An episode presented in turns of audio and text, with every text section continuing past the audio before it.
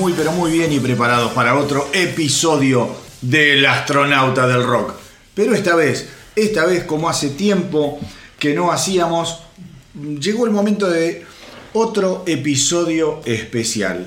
Un episodio que teníamos muchas, muchas ganas de hacer desde hace varios meses que se fue retrasando por distintos temas eh, así que bueno, estamos todos con unas pilas increíbles. Es una banda que nos gusta muchísimo desde muy, pero muy chicos, a los cuatro que estamos acá, que los voy a presentar. Charlie, ¿cómo estás? Hola, Mano, Pablo, Marce, placer de vuelta estar acá eh, y con esta banda que, Amamos, amamos. Buenísimo. Vamos a dejarlo ahí. Buenísimo. Marcelito, bienvenido a vos también. Uy, tengo, tengo unos nervios por el programa de hoy. Va a salir increíble, me parece. ¿eh? Sí, espero que sí, espero que sí. Los, los especiales tienen muy buena recepción por parte de la gente. Hace poco un par de oyentes me dijeron, che, ¿cuándo vuelven los especiales? ¿Qué esto, lo más allá? Bueno, acá estamos de nuevo. Pablo, ¿cómo te va? ¿Qué tal, Manu? Gracias por la invitación, Charlie, Marce, una vez más, un placer compartir este momento. Buenísimo. El, tema es el siguiente. La banda que vamos a estar explorando hoy es nada más ni nada menos que Duran Duran, una de las bandas más emblemáticas de lo que fue eh, la primera etapa, digamos, de los años 80 en todo lo que fue el New Wave y particularmente lo que fue el estilo neo-romantic, el New Romantic, y que eh, digamos, catapultó a raíz de todo lo que generó Durán Durán y un grupo más de bandas de las que seguramente vamos a ir hablando, mencionando, una especie de locura nuevamente por la música bailable, la música, pero bailable inteligente, bien tocada, bien interpretada, con grandes compositores.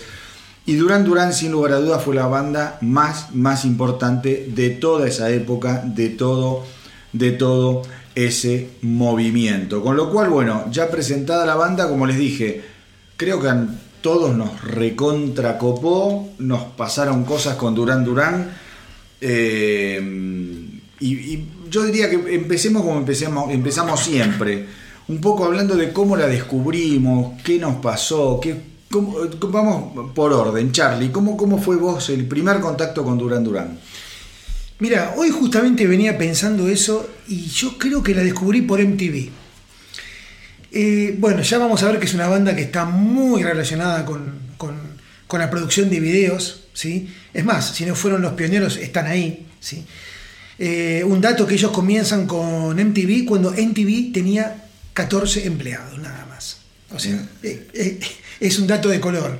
O sea, estaban haciendo MTV cuando los agarran a ellos y creo que ellos potenciaron se potenciaron, digamos, mutuamente, ¿no? Más que nada en Estados Unidos. Eh, y a mí creo que me entró, yo no sé si fue el video de Hungry Like the Wolf eh, o, el de Río, cuál vi primero, la verdad que no, no lo puedo recordar, pero cuando lo vi dije, esto es tremendo. O sea, esta música para mí era como algo, yo que venía escuchando rock, pero rock más pesado, rock más duro, era como era como un aire distinto, algo renovado, caras renovadas. Efervescente y jovial, podrías decir. Totalmente, totalmente. Aparte toda esa cuestión de glamour, esos peinados, esa ropa, y aparte la facha que tienen estos muchachos, ¿no? O sea, realmente tenían todo. Y la verdad que eso me atrapó y dije, a ver, ¿qué hay acá? ¿Hay, alguna, vos que tenés mucha información, ¿hay alguna estadística de la cantidad de mujeres que se han garchado estos tipos o no? Porque es importante, más allá de la música, esto creo que hace muy... Eh, Mira, esa estadística no la, no la tengo, pero te voy a tirar un dato que trajo problemas en la banda, aunque nos parezca totalmente ridículo y bizarro.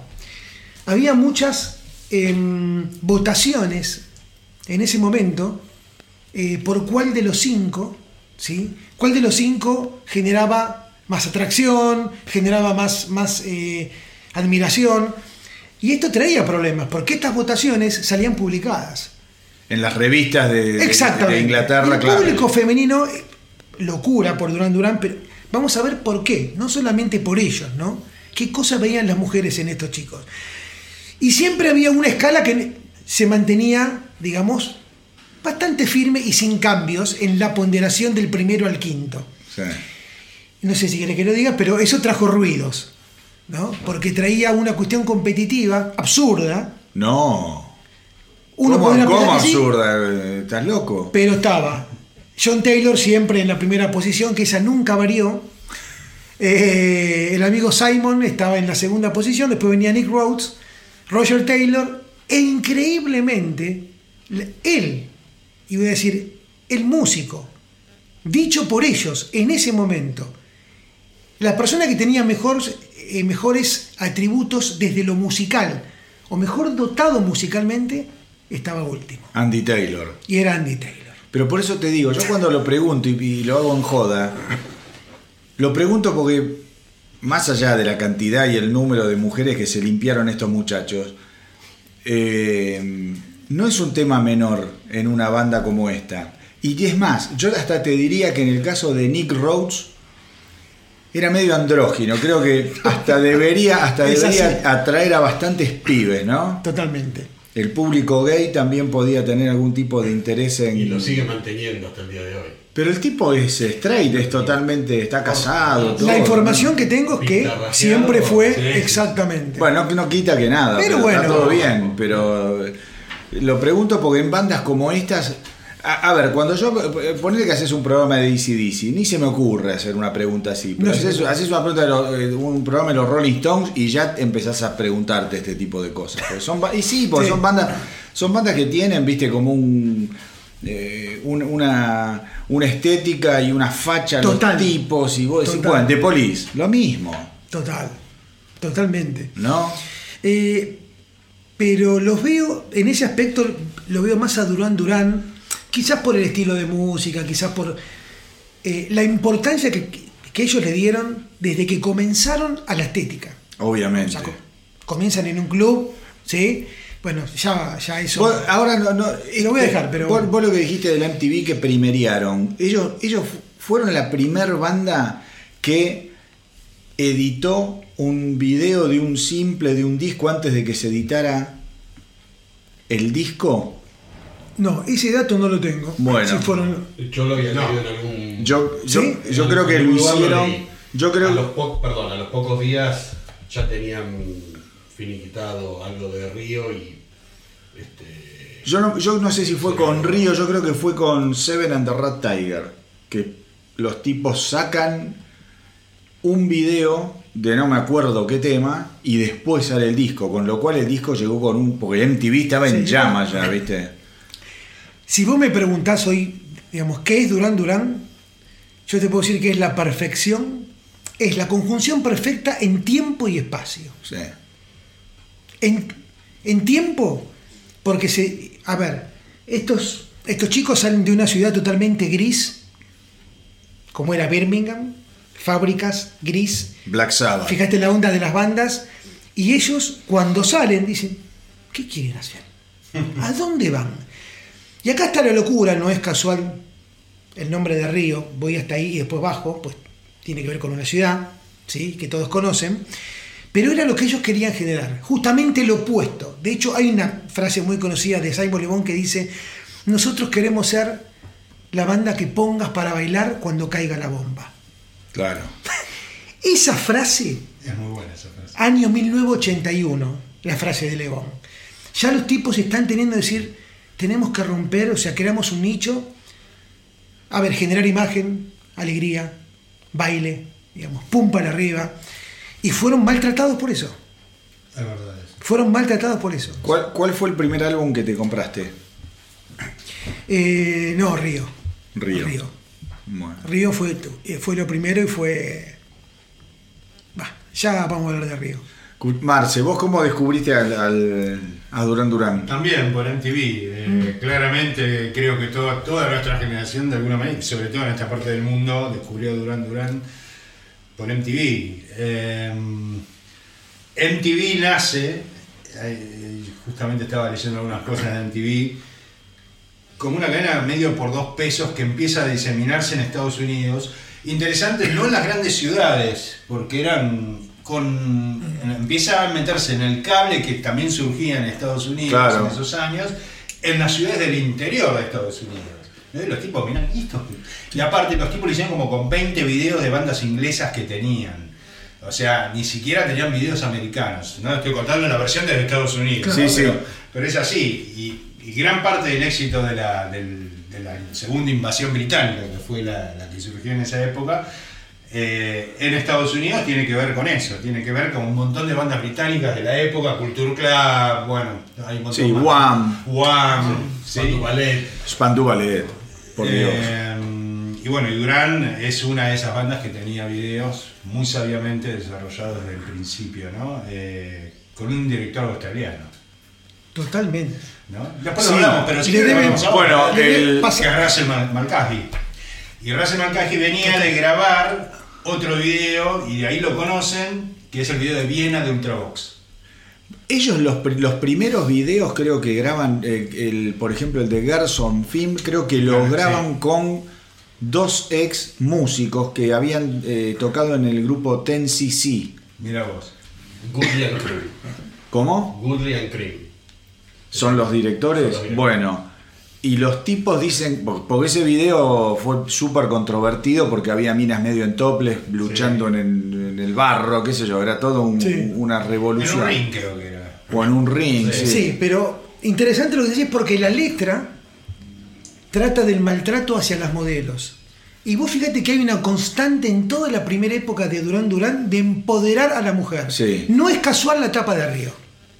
Bueno, ya vamos a llegar. Pero Tu primer. Vamos tu- a- Marce, tu primer álbum. Río. también. Río. Pablito, ¿cómo descubriste? Bueno, un poco como descubrimos todo, la secundaria. Se van pasando los discos. Sí. Nosotros teníamos un compañero que su hermano más grande es músico y era un poco el ídolo de, de todos en la división y era el que nos iba pasando los discos que él iba escuchando, de- descubrí un montón de... Pero no fue tanto de por la. MTV. No fue por MTV, fue a través de, Bien. de- de Guillermo Catanzaro, que se llamaba. Tocó en, sí. en muchos grupos bastante conocidos, en el Ping Pong Club, Sí. los 80, bueno. A través de él era que nos llegaba la información de los, de los discos, y mi primer disco fue el tercer disco de Duran Duran. Seven and the Rat Tiger. Exactamente. Es, Bueno. este, así como, como, como nos llegó, nos llegó a todos al mismo tiempo, más Sí, o menos. No sí. había nadie que hubiera escuchado algo antes.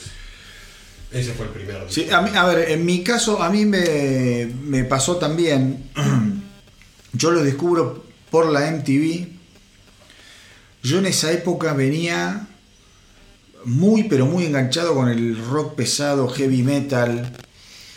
Y cuando los vi estos tipos, es muy raro porque, mira, te voy a contar una anécdota. Se había puesto de moda, en- al menos en Buenos Aires, no sé después en el interior del país, a raíz de Back in Black y de Brian Johnson, habían empezado a vender boinas. Entonces Es íbamos, verdad, es cierto. íbamos todos al colegio con boinas y salíamos a la noche con boinas y, y jean y eh, éramos como Brian Johnson, una horda de Brian Johnsons. Minis Brian Johnson. Claro, Sí. que salíamos, viste, como los Minions, pero éramos Brian Johnson en vez de Minions, todos con las boinitas, viste. Había un gallego que a la vuelta del colegio tenía un negocio justamente donde vendía ropa, bufandas, pero un negocio de ropa pelotuda, no es que te ibas a comprar un traje. Cosas así muy de ocasión. Y la vio y lo llenó de boinas al local y yo tenía como cuatro o cinco boinas, me había vuelto loco con las boinas. ¿Qué pasa? Caigo en la cuenta de que existe un grupo con Durán Durán. El primer álbum que yo me compro también es Río.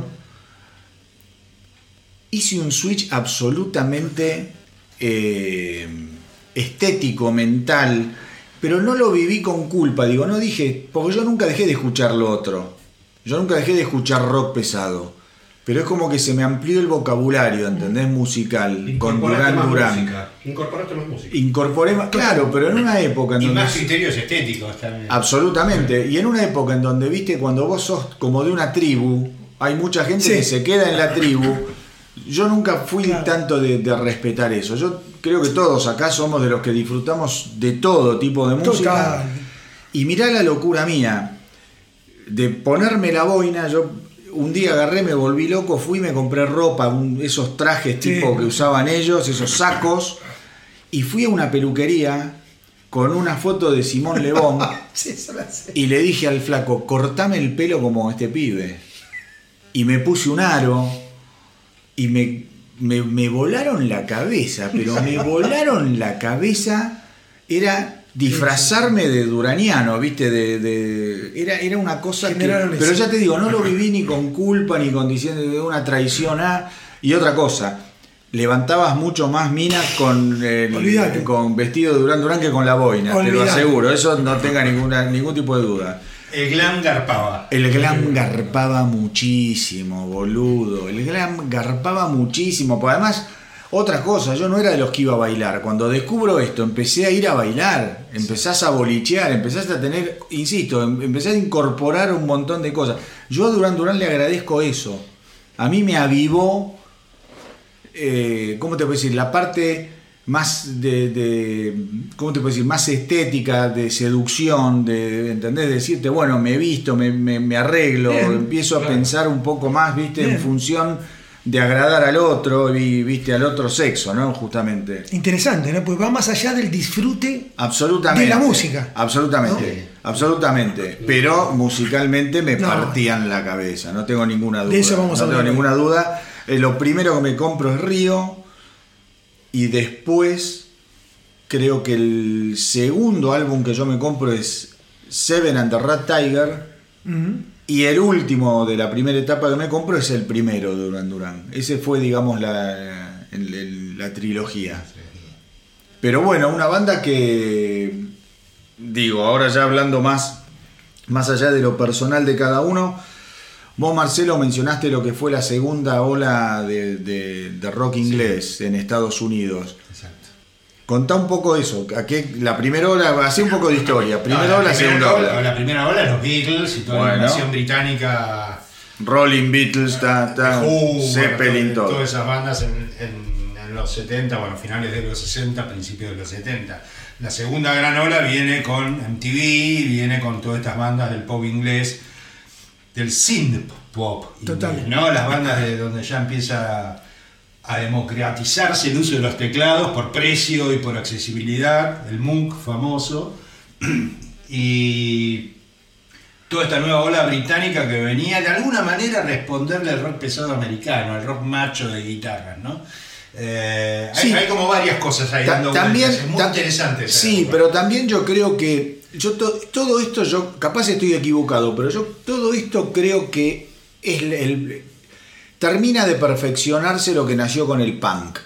Obviamente, es, una- es todo el pop Va- punk. yo creo que va todo medio de la mano, ¿viste? sí, como sí, como decís vos, se- ya no tenías que ser Rick Wayman para tocar los teclados. obviamente que no. Y tener tres pisos de teclado No. que- y una escalera como un forro para tocar un do. No, no, Eh, no. no, no iba. Y yo creo que va de la mano con eso de simplificar Exacto. y democratizar Exacto. eh, con otra estética, con otra ¿no? intención. No, de, de hecho ellos, ellos empiezan a tocar sin ser grandes músicos, sin nada, comprándose un instrumento, eh, un poco con la, con la ética del do it yourself, de Sí. haga usted mismo, que viene de la herencia del punk. digamos, Exacto. entonces, ¿no? Sí, con qué es lo que los inspiró a ellos. en Exactamente. ¿no? Ellos eran grandes admiradores de bandas que Johnny Thunders, Totalmente. Eh, Totalmente. Tanto tiene que ver el punk en el inicio de Duran Duran que dos de los miembros ya venían con bandas previas que eran bandas de punk. Contá, contá, contá. ¿eh? Eh, Simon Le Bon tenía una banda que se llamaba Dog Days. ¿sí? Eh, y, y Andy Taylor venía de tocar ya en varias bandas de punk. De hecho, Andy Taylor creo que es el único que no es de Birmingham, Exacto. eh, creo que es de Newcastle, eh, que bueno, él toma toda una decisión después de un, de un aviso que ponen ahí en la Melody Maker, de buscamos un guitarrista, cosas de la Se vida, toma el tren y va- se toma el tren, se, se presenta y cuando lo escuchan dice, che, pará, Este toca. este toca más que nosotros. Eh, no lo perdamos, ¿no? ¿Puedo tirar un dato? Dale, dale, dale, dale, dale, que bueno. Andy Taylor, ¿sabés cuál era el artista preferido de Andy Taylor? No, ahí me agarraste. Gary Moore. Uf, No, Gary Moore, eh, Taylor era el único que escuchaba Van Halen y ACDC. Él viene de la herencia del blues británico, es un violero de rock. De rock. Sí. Es un violero de rock pesado. Bueno, Gary Moore, bluesero. Bueno, ¿qué to- blues rock, digamos? Pero- ¿no? Gary Moore en esa época debería estar en Thin Lizzy. Exacto. Claro. Está bien, pero fíjate cómo los gustos musicales que ellos tenían comienzan a hacer sinergia. Exacto. Acá está Gary Moore, el ídolo, y el que marcó la carrera musical de Simon Le Bon fue David Bowie, Exacto. Por sobre todo. Y la banda que marcó a Nick Rhodes y que la hizo decir, esta es mi pasión, es ver a los Roxy Music. Claro. En sus comienzos. Claro. Entonces, fíjate, Bueno, Chic. cómo- La otra banda es Chic. Bueno, Chic. bueno. Fundamental, Chic. por el- bueno, está la gran Toda la anécdota- parte funk La anécdota de John Taylor, ¿sí? Una de las primeras veces que se encuentra a charlar con Simon Le Bon en un, ca- en un, en un pub, estaba en la rocola y dice que los dos están charlando y ponen un tema de Sex Pistols y los dos dicen, wow. Termina ese tema y ponen uno de Chic. Y los dos dicen, che, esto es buenísimo. Y sí. Tenemos que hacer una fusión de estas cosas. Bueno. O sea, nada es casual, ¿no? No, por supuesto. Tenés Chic, eh, Bowie, Roxy Music y Sex Pistols. Ahora, la puta Y- madre. Y, la música disco también. y Sí, la bueno. que Ahora vos, vos mirá. Si vos, porque por algo las bandas, hay bandas que llegan a lo que llegan, ¿no? Vos mirá lo que, cuando vos tenés que decir el background de Duran Duran y tirás los nombres que tirás, son todos plenos, no, no tenés, viste, no le gustaba una banda oculta, un tipo, viste, de, de culto, era todo tope de gama Tope de gama. y eso también te da un poco la visión que ellos tenían y el objetivo que ellos tenían. Sí, la música de Bowie y la estética, digamos, de Roxy Music es como una. Es una vuelta más. Una vuelta más a Roxy Music. O Vos, vos lo ves a, a Brian Ferry y podría encajar tranquilamente Total. en Duran Duran. Tipo. de- de- de- Sí, sí. Sí, pero ya, a, a mí me, a, mí, a mí ya te digo, me, me asombra mucho eso. Vos decís las influencias de una banda, cómo te marcan un poco, no solo el estilo, sino el destino de una Hay, banda. hay una famosa lista de canciones que era la que ponía Nick Rhodes, ¿no? Eh, cuando él era DJ, eh, que se llama Only After Dark, que lo mismo Duran lo Interesante. editaron después, ¿no? Y fíjate la- los artistas que tenía. Yellow Magic Orchestra, una de las bandas pioneras de electrónica. Mick Richie, Ronson, perdón, Richie Sakamoto. Richie Sakamoto, sí. Mick Ronson, Psychedelic Farce, No. Roxy Music, Uh. Iggy Pop, mirá Claro. la mezcla de cosas, ¿no? Siouxsie and the Banshees, Grace Jones, Kraftwerk, fundamental también para Duran Sí. Duran, ¿no? Donna Summer, Claro. ¿no? Eh, Muchos futuros colaboradores en los discos. Totalmente. Japan, que era la otra Japan, banda. La Japan, banda bueno, con Japan banda. hay una coincidencia que es interesante. Los dos de los primeros discos que graba Duran Duran, a la vez en el mismo estudio, pero en otro lugar estaba, digamos, grabándolo Japan. Es, es, digamos, Después sí. tenés Human League, Public Image Limited, Claro. ¿no? Fíjate la, el- Pero pará, vos fijate, además son todos artistas que durante, si no todos, pero muchos, durante la primera época de los 80, la rompían, La rompían. todos Totalmente. esos tipos. La rompían. Sí, sí, sí. Quizá hoy a la gente más, más joven que, que esté escuchando, vos le decís Public Image Limited y no tienen la más puta idea de lo que estás hablando. Que era el proyecto solista Johnny Rotten, Exactamente. Post Pistols. Post ¿no? Pistols. Sí. Eran, viste, ¿qué- ¿cuál era un tema Rise? Era terrible ese tema. Sí. Muy dark. Viste, ¿no? pero había otras bandas. eh, ¿Cuál era? OMD, ¿te acordás esa ba- OMD. Todas esas bandas. Joy Division. Bueno, Joe Divi- eh, Perdón. Joy Division. perdón, estoy leyendo The Cure Forest. The Cure Forest. The Interesante, boludo. claro. Aparte, el tema. El tema, ¿no? Claro, pero si vos me decís a mí, si yo reconozco la propuesta de Duran Duran 100% en alguno de todos esos artistas, no. No. Los tipos no se dedicaron a imitar, bueno, vamos a hacer un tema a la Bowie. No. Vamos a afanarle a, eh, no sé, a Iggy Pop. No. Lograron un sonido muy personal y que era... Porque ¿qué pasa? Duran Duran creo que tuvo además que combatir con su excelente imagen. Gran Tenía que contrarrestar musicalmente, porque si no nadie se los iba a tomar en serio. Exacto. Y hay que escuchar realmente la música de Duran Duran desde el primer álbum, no desde, viste que hay bandas que van madurando. El primer álbum es una patada en las pelotas. Exacto. Yo me imagino el mundo sin Duran Duran y escuchar el primer disco de Duran Duran, no como yo que escuché el primer disco como tercer disco de Duran Duran, sino escucharlo cronológicamente. En progresión. Progresión. Es una locura. Es una Sí. locura. Es una locura. Y quiero sumar algo más. Eh, obviamente las letras están en inglés. Intenten, los que puedan traducirla, el nivel de complejidad y, y- y de, y de cuestión exótica que tienen las letras.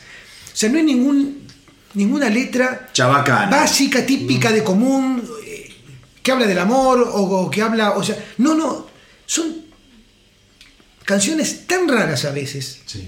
Pará, Simon Le Bon, una de las, una de los motivos por los que lo dejan entrar es porque era un poeta el tipo. poeta. Totalmente. Es el famoso librito con el que Claro. entra la primera vez, aparte vestido con un pantalón rosa leopardo, innecesario Simon, pero causó sensación por ahí, pero dijeron, ¿este muchacho qué es? Dice, Taylor, al- a los 10 minutos que lo vio, dijo, este pibe tiene algo, pero más allá del pantalón, algo tiene.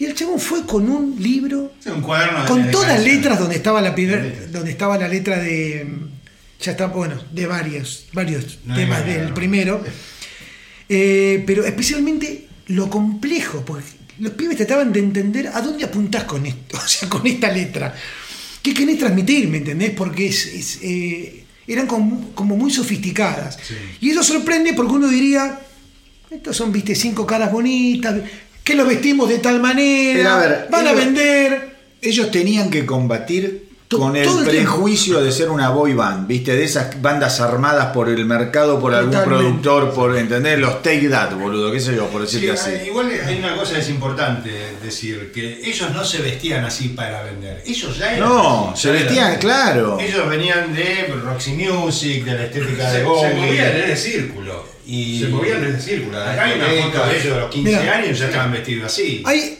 la primera entrevista por YouTube que existe de Durán Durán, que la encontraron como algo raro y la tiraron, ¿sí? Búsquenla. Eh, es en Londres, ¿sí? Es en una gira, no estaba el primer disco. Vos primero le ves las caras a los pibes, estaban salidos casi del colegio, ya están vestidos así. Claro. O sea, ya, digamos, la gente pasaba y como que los miraba, pero ya de entrada, ¿me entendés? Pero porque estaba pasando algo, estaba, estaba pas- o sea, venía madurándose desde fines de los 70 un cambio estético, musical, actitudinal, y los, los pibes lo agarraron, la cazaron al vuelo. Sí, Por sí. un lado vos tenías la, el New Wave of British Heavy Metal, donde también estaba pasando algo, ¿entendés? Ya lo hablamos cuando hablamos de Van Halen, cuando hablamos de Def Leppard, cuando hablamos que había una, una sangre nueva en todo lo que era el hard rock, el heavy metal, el rock pesado, pero también estaba la contraparte en, la- en- en lo que era el pop. Exacto. En lo que era el pop. Sí, sí, sí, sí. Yo creo que, a ver, perdón, perdóname que te corté, pero yo creo que un- uno de los. Estos tipos, ¿sabés lo que tenían? Tenían el desenfreno de The Police. Exacto, de la época. Y la estética, y la estética de Roxy Music, y la, ¿entendés? Era como. Porque estos eran muy desenfrenados, eran muy desenvueltos, eran muy simpáticos. Eso es, me, me lo imagino más como una, una, una energía más de The Police. Y, estet- y estéticamente con The Police no tienen nada que ver. Y musicalmente no tienen nada que ver. Es más lo actitudinal. Musicalmente quizás sí tienen que ver con las bandas que dijiste vos, con Siouxsie pueden tener algunas cosas, que Roxy Music, Kraftwerk, bueno, lo que sea. Pero que estaba habiendo un cambio, Total, sí. Sí, Totalmente, sí, entendieron todo. totalmente. generacionalmente hubo un cambio en todo lo que fue música. Totalmente. Y una Birmingham que John Taylor dice, todos los chicos, o sea, todos mis compañeros de colegio, todos querían tener una, o sea, todos querían ser parte de una banda, o sea, era como, eh, viste, si vos decís, eh, había ahí como una, viste, como un, como un tuco para que explote. ¿Sabes lo que pasa? Ahora todos quieren ser influencer. Porque es lo que, lo que pasa ahora. En ese momento, Todos queríamos tener una banda, boludo. Eras adolescente y, y todos queríamos tener una banda.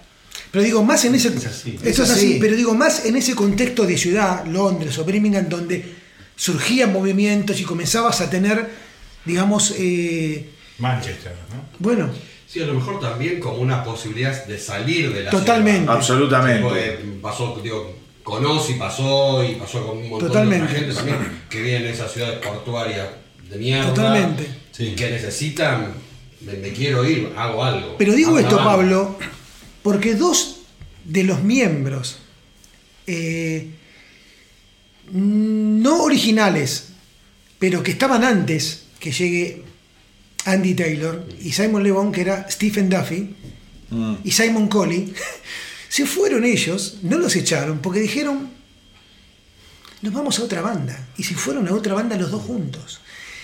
Qué loco eso. Es muy loco viéndolo, digamos, eh, bueno, viendo lo que pasó después. Y no es mucho tiempo después. No, pero Sí, no. ojo, pero también hay que. eh, no me acuerdo cuál de los dos. Uno de esos dos terminó componiendo grosso Sí, sí, con sí. Robin Williams. el, el- el primero, Duffy, Stephen Duffy. ese. Sí. O sea, era gente preparada, no Stephen eran Duffy. pelotudos. Es más, Stephen Duffy es el que hizo la letra de un tema muy conocido del primer disco, ¿sí? que Nick Rose rápido dijo, che, ¿te vas de la banda? Sí. Bueno, vamos a hacer lo siguiente. Esa letra de ese tema que vamos a mencionar, te pago 600 libras. Pero esa letra quiero que quede acá. Ah, no hay ningún problema. Claro, el tema fue después lo que fue ese tema, ¿no? Escucha, Bueno, Ahora ya entrando a lo que es la, la discografía, la última pregunta que quiero hacer antes de ya meternos en los discos, a ver si alguien la sabe, porque yo nunca la entendí. Todas las canciones de Durán Durán están firmadas por Durán Durán, como que componen todos. Yo no creo que compongan necesariamente todos, quizás sí y me lo dicen. Hay un pacto entre ellos cuando la banda, bueno, están empezando a ya firmar con EMI y todo eso. Decir, bueno, todo va por partes iguales para nosotros. No vamos a. a- a- no, hay- no, acá no hay uno que diga un Sí. autor, otros compositores, no. Todo va 20% para cada uno. Un pacto entre ellos. Bueno, y así todo reventó por los aires, pero bueno, ¿no? ¿Qué Bueno, ellos, ellos Sí. destacan que, que es una de las bandas muy, es una banda muy horizontal, que nadie cuestiona las decisiones del otro, nadie se mete en lo que hace el otro, eh, son como en ese sentido como muy cool, viste, muy lograron una parsimonia como banda eh, que las hace funcionar, funcionó muy bien en- en- entre ellos, ¿no? Por lo menos en, en lo musical y Sí, lo que puedo decir, pero ya yendo a la actualidad, ¿sí? hacemos un, un viaje en el tiempo. eh, pasaron cosas y en esas cosas, hoy el nombre de Durán Durán es de una sola persona. Y lo interesante es que la banda dijo, tenés que ser vos. Nick Rhodes. Es que es Durán Durán. No solamente eso, Nick Rose es el que maneja las finanzas de la banda. No lo sabía, ¿eh? me la tiré, de- me- de- así me tiraste la pelota y cabicié Sí. porque dije, a ver si lo meto. Pero avalado por el resto. Quizás, quizás por un tema, y esto lo digo yo desde afuera, ¿no? Hay miles de internas que no sabemos. El tipo que por ahí representa más el equilibrio en un montón de situaciones y algo que han visto el resto de la banda, que es el tipo cómo se ha comportado durante los años, ¿no? Te dijeron, mira, confiamos más en vos que en las cosas que podemos hacer nosotros. Pero es, es una deducción mía. Pero la banda dijo, sos vos. Mirá vos, boludo. Muy bien, ¿eh? Bueno, Va. año 1981, 15 de junio, el mundo, el mundo por primera vez entiende que algo está pasando cuando se edita el primer álbum, álbum homónimo de Durán Durán. Las críticas, a ver, te voy a leer algunas cosas que tengo acá. Las críticas fueron excelentes todas. Has logrado prácticamente cuatro estrellas en los medios más importantes del mundo del momento. Fue número 3 en el chart del Reino Unido y se mantuvo en el top 100 para un primer disco, ¿eh? Sí. En el top 100 del Reino Unido 118 semanas.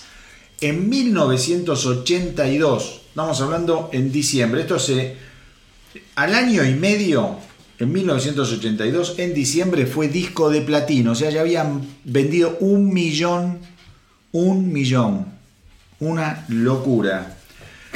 Eh, bueno, nada, en Estados Unidos no le dieron mucha pelota, sino que después se reeditó cuando sale Río y ahí sí el disco, obviamente con el éxito de Río, se sube a la misma ola. Eh, nada, después eh, es ahora empezar a elegir música y a charlar sobre las elecciones. Así que Charlie, vos abrís el, el, el- ¿cómo se llama? ¿Cómo- ¿O Charlie o Pablo? ¿Cómo Pablo, sé no, no, quedamos? no, no, Pablo, no, no, Pablo, no, Pablo, no. Pablo, perdón. Vamos directo Vamos a hacer como tema. quedamos, Pablo, tira. Directo a la elección del tema. Eh, sí, direct, si querés decir algo. Sí, eh, bueno, a ver. eh, una, una canción este, que tiene que, un ritmo bailable, con influencias de Bowie. Una de las primeras canciones que escribieron los cinco. Y quiero hacer una pequeña aclaración. Digo, este primer disco, a diferencia de muchos primeros discos, ya tiene un estilo marcado. Absoluto. Sí. Y Ya es maduro. Y tiene un sonido marcado. Es maduro. Que que me gusta todo lo que es técnica y todo, la, todo lo que es sonido en, en los discos. Es muy difícil de lograr. Y la producción es impecable. La producción es impecable. Y lo que es peor, estos pibes tenían, ¿cuánto tenían? 18 años. Más o menos Eh, años. es buena tu pregunta. La edad que tenían cuando hacen el primer disco. Sí. Pará, vamos a Ese hacerla- dato no lo- la verdad- vamos a hacerla No, simple, no, pará. No es mucho más. No lo sé. Eh, No creo que sea mucho más. Hay que rescatar la calidad de músicos que eran. Porque no es solamente la ropa y el maquillaje. Bueno, sí, sí, es lo que venimos de- viendo. de- Sí, de sí. Músicos que yo no sé si fueron reconocidos. Bueno, ahora A ver, pará, te digo, Simon, Simon Le Bon nació en el 58 y esto es del 81, hagan las cuentas. 23. Andy Taylor. 23 años. Andy Taylor es del 61. ¿Cuántos años? 18 tendría, 19. John Taylor es del 60. 20, Todos. 21, 21. Están promediando los 20. Ro- Roger Taylor del 60 y Nick Rhodes del 62. Ahí está. 19 años. No podés ser tan hijo de puta, no podés ser un pendejo. Vos imaginate que venga ahora Baltasar, que tiene 16, y dentro de dos años me haga Durán Durán. Genio. Pequeño Es un genio. Geniecilio. Podría decir que lo quiero con sinceridad. bueno, dale. Bueno, el tema que elegí es Anyone Out There. Uh, me-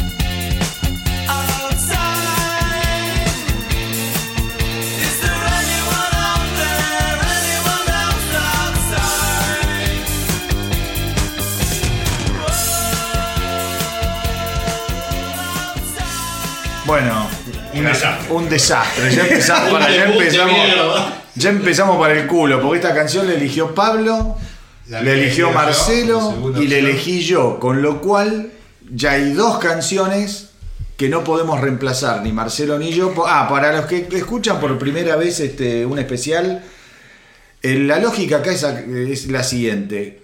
Por disco cada uno de nosotros puede elegir dos canciones. Ninguno sabe qué eligió el otro hasta poner play. Con lo cual recién nos acabamos de dar cuenta, Marcelo y yo, que una canción que habíamos elegido, que es la que acabamos de escuchar, no la vamos a poder pasar ni reemplazar. Un horror. Es un horror. Eh, igualmente, la idea es que ustedes, eh, los que están ahí y no son muy afectos o no conocen tanto Durán Durán, que les pique el bichito y que sigan escuchando ustedes por su... Pero Pablo nos destrozaste, qué tema este, boludo. Este es un disco que hay que escuchar, así que vayan, búsquenlo Muy en Spotify. tema, muy lindo Está tema. con todos los remixes de, históricos de la banda. Escuchen este disco de clave, muchachos. Y como, como- Bueno, el tema es Anyone Out There y lo que mm, decía Pablo se comprueba tal cual. Ya tienen un sonido, tienen un- una, una- ¿Cómo te puedo decir? Eh, a ver, Un una estilo. precisión, un estilo, ¿no? No, no marcaron para dónde iban los tipos. Todos tocan y suenan perfectos. ¿Y vos, Marce, querías decir algo del batero? No, que ellos toman, hablábamos de Chic antes, ¿no? Sí. Y el tema que eligió Pablo y el que elijo yo también, que es otro que voy a elegir, que no es el, el- el otro tema, juegan con eso, ¿no? El famoso ritmo disco del Four on the Floor, ¿no? El pa, pa, pa, pa, que eso es la base rítmica de la música disco, del bombo, ¿no? Eh, que lo usó Chic sobre, el- en toda su carrera y la música disco se basa en eso, ¿no? El Four on the Sí, Floor. sí, y después Nile Rodgers cuando les produce los discos a ellos, lo sigue manteniendo, lo, lo, lo vuelve a... Bueno, Marce, llegó tu Bueno, turno. es en la línea de lo que hizo Pablo, yo elegí el primer tema que, que ensayan juntos con el famoso librito de Simón Le Bon. Total. El señor Simón Le Bon abre el cuadernito, saca la letra de esta canción, ensayan el tema y con esta línea de disco seguimos que es Sound of Thunder.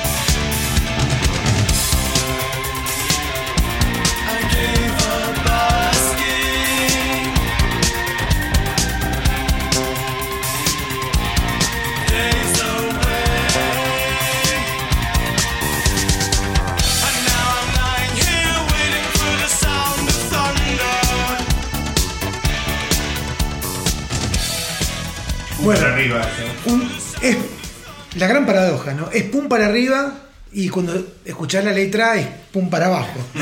Sí, pero ojo, Eh, tiene, variaciones, pero- tiene variaciones musicales que son medias oscuras, ¿eh? To- También. Sí. Totalmente. El puente es oscuro. Eh, quizás no es como, digo, no voy a comparar, pero eh, otra banda que tiene una cuestión gótica y por ahí un poco más oscura como Depeche, hay ciertos momentos que ellos van, ellos no lo mantienen todo el tiempo, yo creo que suben, bajan, Sí. pero la letra te habla de un posible señor que toque un botón y sea el final. Exactamente. Es tremendo, o sea, digamos... Un tema recurrente en, en- Sí. un tema de esa época, ¿eh? Sí. Sí, el tema de la, de la, de la guerra nuclear. o sea, Totalmente. Muy Reagan. No, previo al muro de Berlín y todo eso. ¿no? Mucha de la música electrónica surge como, como, como cosa de como plantear ese momento. ¿no? Sí, Es- sí, sí. Es un momento muy oscuro y los tipos Están están muchos temas, están muchos temas. Sí, una. Bueno, digo mi tema y después hago el, Dale, dale. el comentario. A ver, Charlie, tu primer tema. Espera que vamos. eh, porque yo acá estoy en mi lista. Dale, vos decís. Mi primer tema tiene que ver. eh, hay un video de este tema. El video es tremendo, oscuro. Hay zombies. Y estás en un barco. Y pasan cosas. Lo pongo.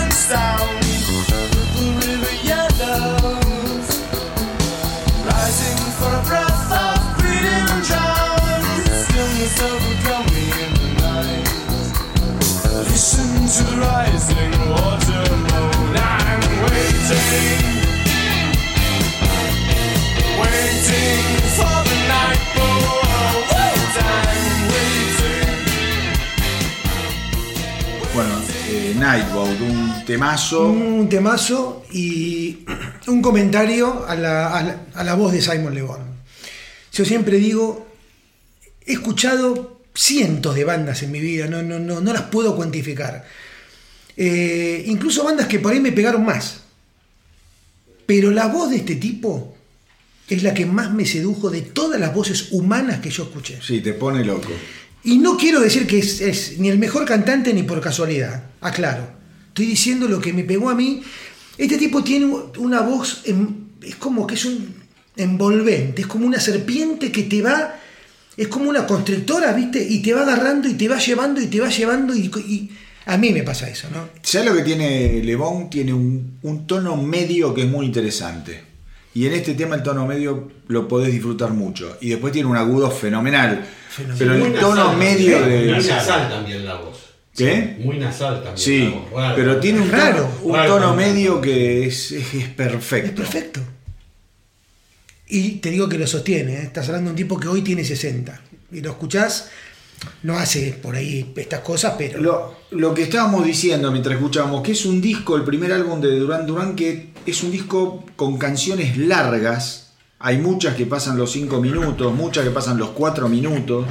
Y es un tema, es un disco de 9 canciones nada más. Sí, sí, sí. Sí, por eso quedan tantas canciones afuera. Claro, pero vos escuchás esta. Pero vos acá en Nightboat empieza a cantar como a los dos minutos. Vos te das cuenta que los tipos se daban tiempo, sí, sí. tenían una inquietud musical que iba, no era el pop por el pop en sí mismo. No. Había que elegir un tema para un disco de debut como este, ¿eh? Por eso te digo, bueno, Interesante. Había que elegir. Sí, obvio. voy, voy a mi primer Dale. tema. Espero. Espero que hay uno, porque yo hay uno que hubiese elegido que no elegí y ya el que le había elegido me lo cagó Pablo. Espero que elijan el que yo no voy a poder. eh, Ok. Bueno, yo voy a ir con un tema que a mí me fascina, es una- un, un número puesto, Planet Earth. Only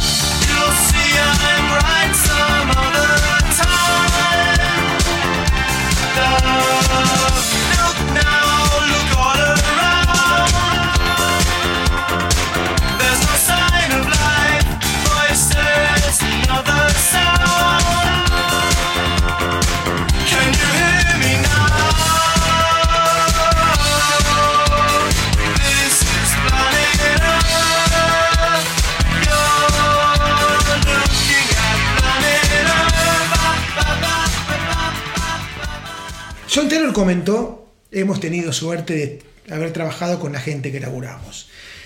Porque detrás de esto, primero, digamos, eh, hacer un contrato directo con EMI, Sí. que algo vieron, está claro.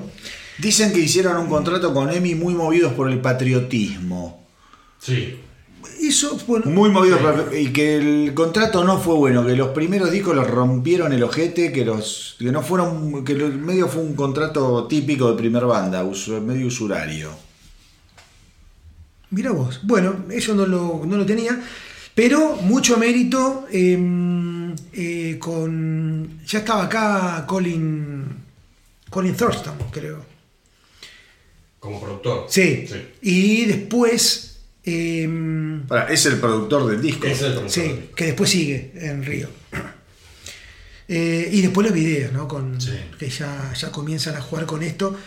Que eran videos interesantes para esa época. Y sí, Una superproducción. Ya tenías efectos. el- hablando del tema que trajo recién hermano, Planet Earth es un video que es está, está muy bueno.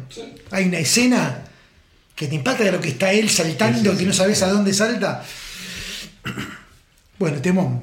Temón, temón, era un número puesto, no, no quería dejarlo pasar el No. tema. Pablo, Segundo tema. Bueno, un tema echando mano otra vez a la negrita famosa de Simon Le Bon. Un tema que él ya tenía escrito antes de que se uniera a, Ok.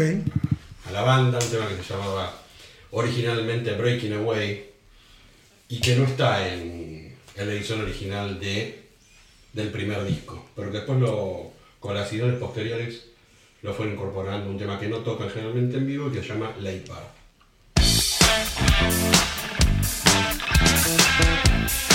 There's a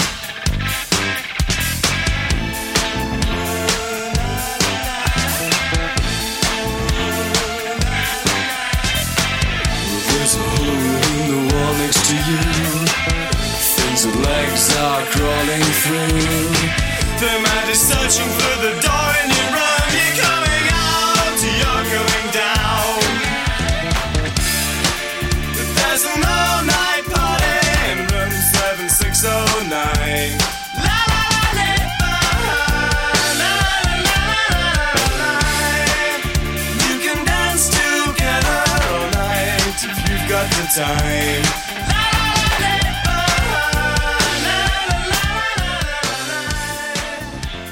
Bueno, este, yo estaba seguro, que ahí le decía que, que lo iba a elegir Marcelo este tema. Pero bueno, eh, era un tema para poner, muy, muy bien elegido. Un tema que es verdad, no está en la edición original del álbum, No. que lo tocaban mucho al principio y que sigue con la onda de, de- de esta primera época de Totalmente. full, ¿no? Era el tema con el que abrían en este Sí. lugar famoso que se llamaba Ram Runner. Eh, los recitales empezaron con este tema, con Late Bad. Bueno, el primer recital, que es en julio del 80, tocan cuatro temas. Uno es el primero que nombraste, Son of Thunder. Sí. Está Late Bar, Girls on Film y Nightboy. Y abren con Nightboat. Totalmente locos. Esto para que para ver el ámbito, ¿no? Bueno, pará, pará, pará. Están totalmente locos desde el momento que cuando editan el álbum, Nightboat abre el lado 2. Correcto. Porque debería ser un tema para cerrar alguno de los lados. Sí, es un tema. Pues, Pero también es lógico que empiecen a recital con ese tema, ¿eh? Porque no, no podés cerrar. Tenés que tener una expectativa y después irte para arriba. También. Es, También, es- es también, también, ¿eh? también no es mala esa En- en lógica. el, en el transcurrir del No recital. No está mal, no está mal. Empezás con las expectativas y pues subís con esos tres Sí, sí, sí, sí. Marcelo, tu No segundo. segundo Ah, vos no tenés igual que yo. No, no te tema. pido, Charlie. Qué difícil, la No, verdad. no, no, no, pero, Qué presión. pero no, o sea, sé fiel a lo que elegiste. No, No, voy a ser fiel porque está acá. Claro, por no eso. puedo mentir. No mientas, porque no, la, la idea Me- es. eh, a ver, a todos nos costó y estoy dejando temas Estamos- que me gustan mucho, pero Hay uno, hay uno de dos que deberían haber estado que no lo vas a poder elegir. Y quizá no elijas ninguno de los dos. em, Pero dale, sí, le- a tu elección, a lo, a lo- a lo macho, aunque sé que te cuesta. Carl's Memories. Al fin, papá, ese era el que yo quería elegir.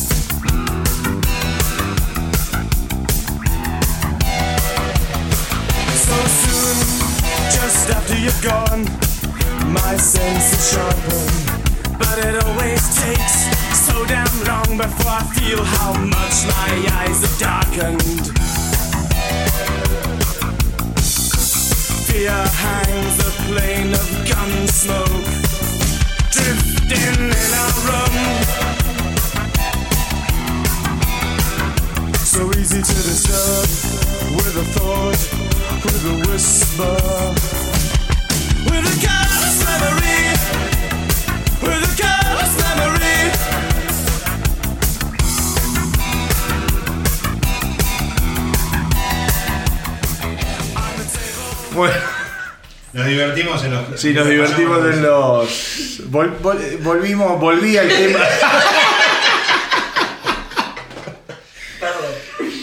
volví al tema que a mí me obsesiona de los músicos, que es cuánto garchan. Y, y Es imposible. Llegamos a la conclusión de que Simon Le Bon debe tener un catéter hoy en día. Ya la tiene totalmente gastada. Bueno, eh, menos mal que elegiste este tema. A Menos ver, mal, ¿no? Sí. Y no pusimos Bueno. Gar- Garson Film. Oh, eh, Porque, bueno, uno se hace el raro también y quiere. eh, eh, especulamos con que alguien lo. sí, lo interesante, perdón, el comienzo del tema de Film. Son detalles, ¿no? Sí, con la camarita de fotos. Son detalles. Sí, si no lo escuchaste nunca, anda ahí a escucharlo, pues yo acá no lo voy a, no lo voy a poner. Este disco, bueno, en Inglaterra un éxito, sensación, giran muchísimo en esta época, empiezan a girar Sí. mucho, Charlie. Giran mucho y eh, quien los ayudó mucho, no sé si es tan conocida por ahí, por ahí sí, era Hazel O'Connor.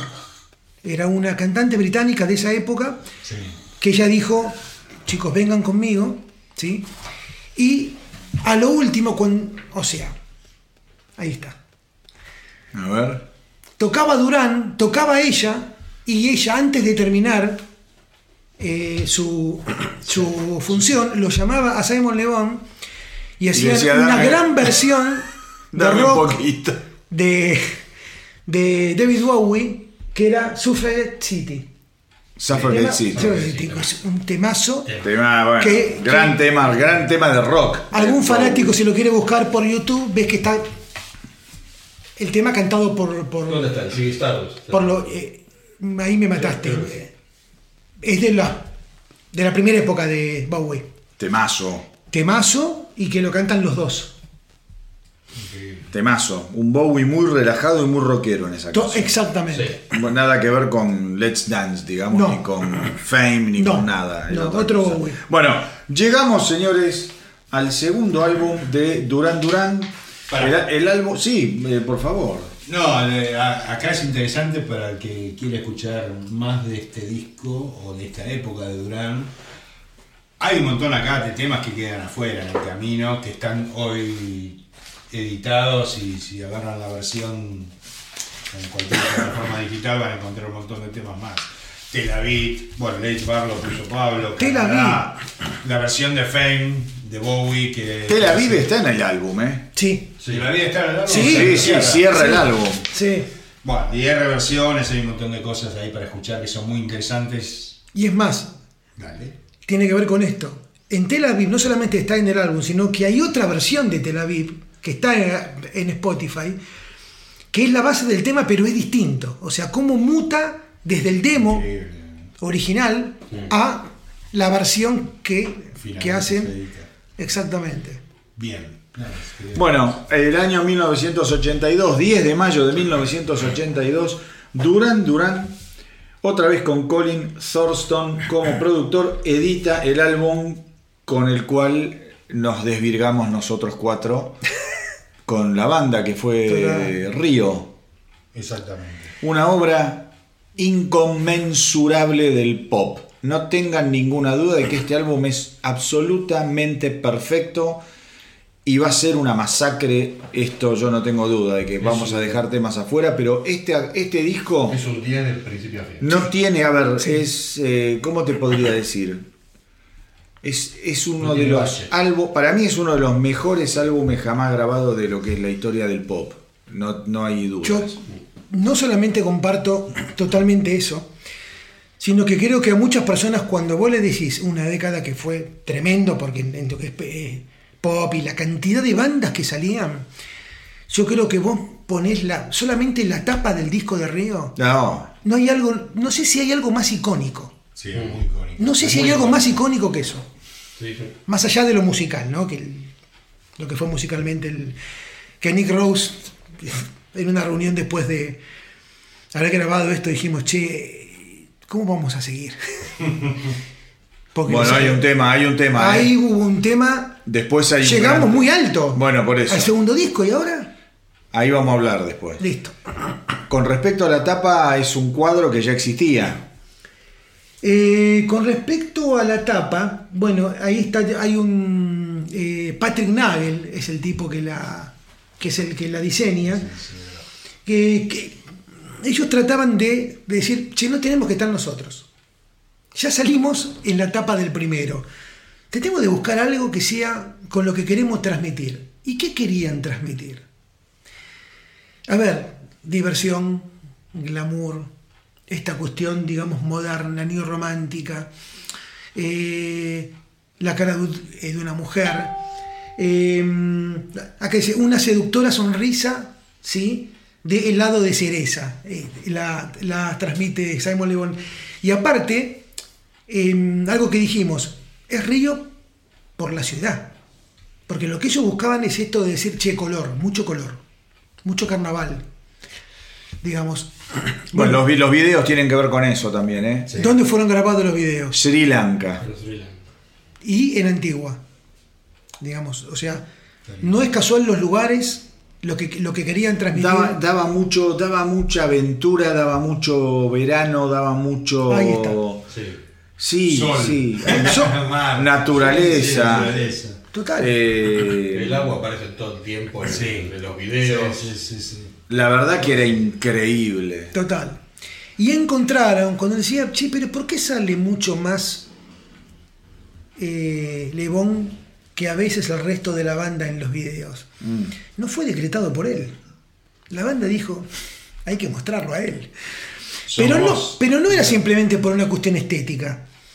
Era. eh, Hay un viejo artículo sobre Simon Le Bon, ya en la época eh, de, de su, de su colegio, digamos, secundario, que dice: El joven de los ocho talentos.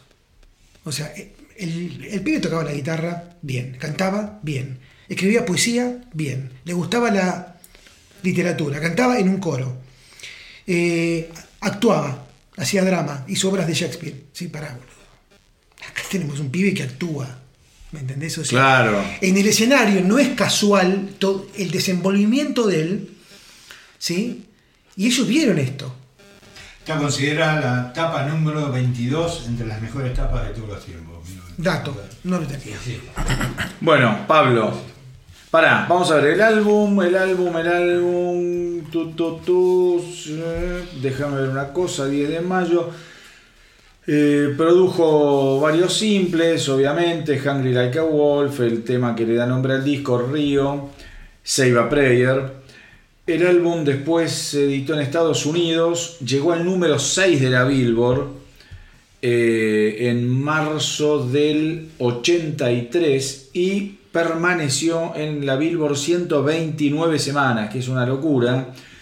Llegó a disco de oro en el 83 y en el mismo 83 alcanzaría doble platino, 2 millones de copias. Wow.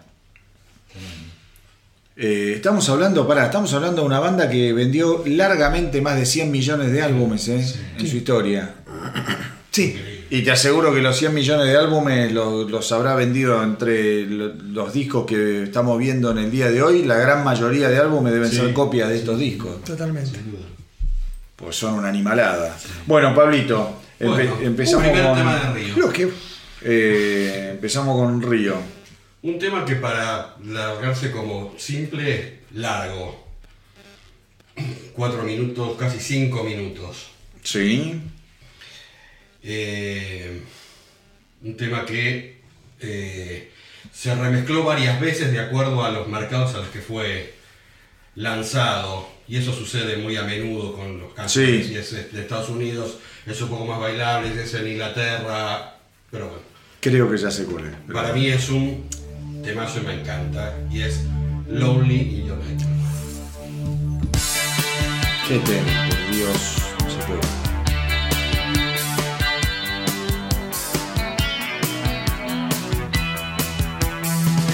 Even on the darkest night when empty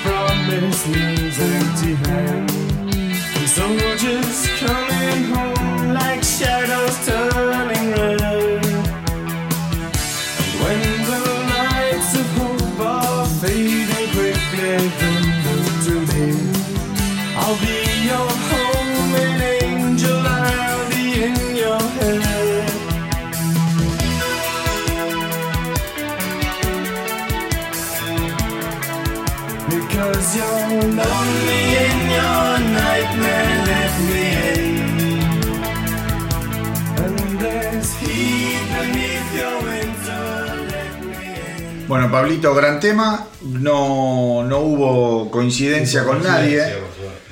Venimos bien. Cosa que es una buena noticia. Es una gran noticia. Eh, y ahora te llegó a vos el turno, Marcelito. Bien, yo voy a elegir para mí una de las canciones más lindas que escuché en mi vida y canción que sigo escuchando cada tanto porque me encanta la onda. Bueno, qué sé yo, es los videos repegaron de este tema. Fue el segundo fue número 2 en Inglaterra, hasta el, el simple más exitoso de Duran Duran hasta ese momento. ¿Sabes qué canción estaba arriba de esta? Esta era la cual era la número 1. Eye of the Tiger de Survival. Apa. Loco, ¿no? La época. Bueno, esta canción para mí siempre me marcó. Save Prayer.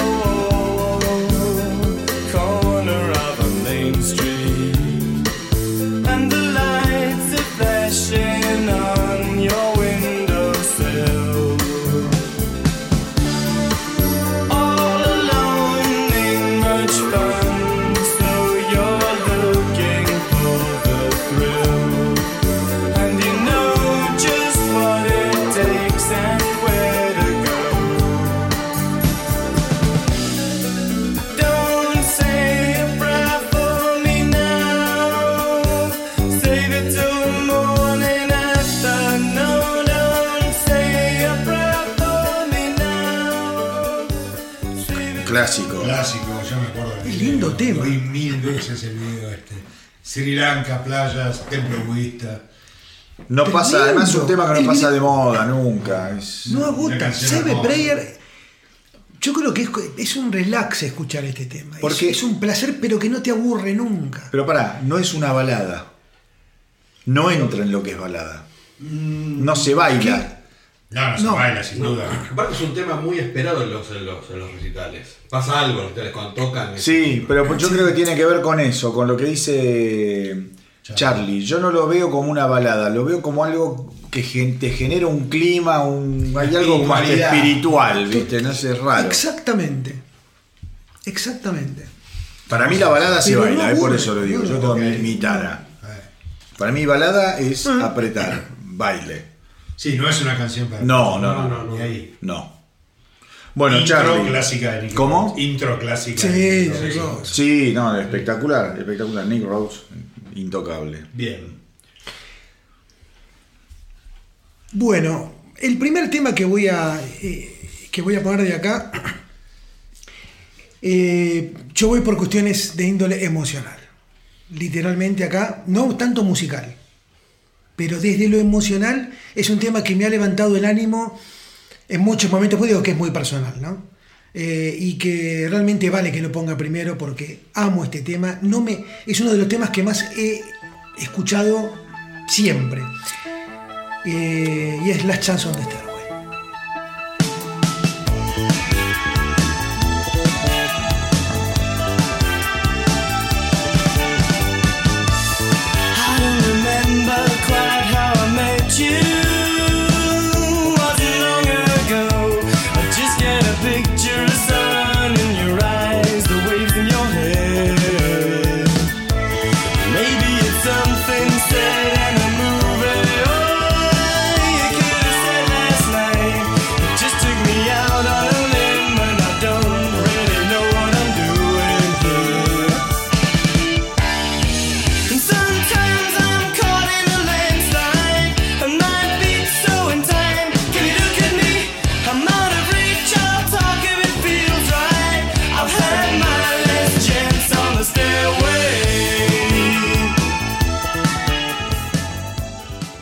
El tema más raro del disco este, ¿no? En, en Yo algún pod- punto. eh, podría decirte que sí. Yo lo elegí y admito que quizás pu- puede ser el más raro, pero algo me pasa con esta Eh, no, que es muy bueno, no, es- no, Al- no, no por malo, me es pasa. raro, ¿eh? No, no. Es un gran sí, tema. es más raro, pero es un gran tema. Eh, Eh, yo voy a ir a los. Yo voy a ir. Yo elegí dos muy clasicones. Que bueno. eh, espero no, no haberle pegado un balazo a nadie, pero.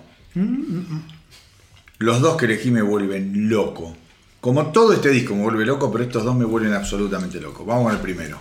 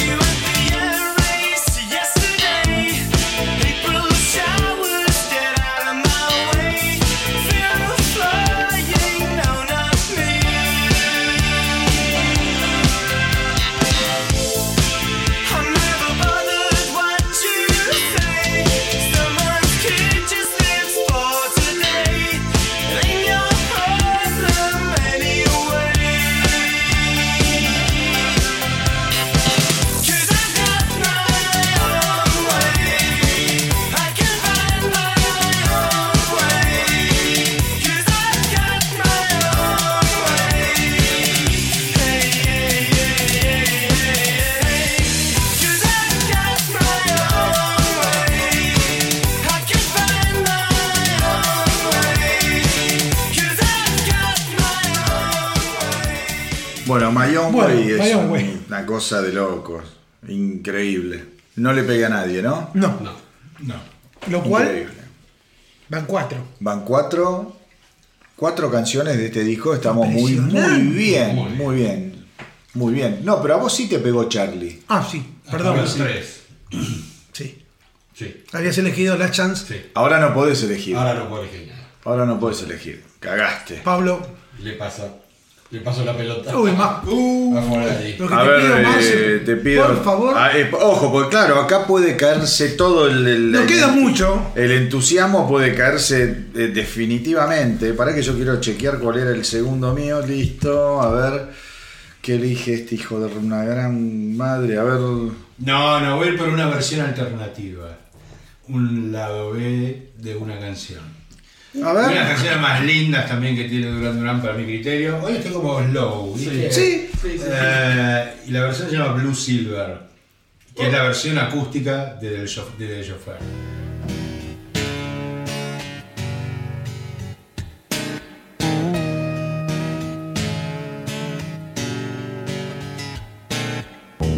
Out on the top lanes, the glides are moving,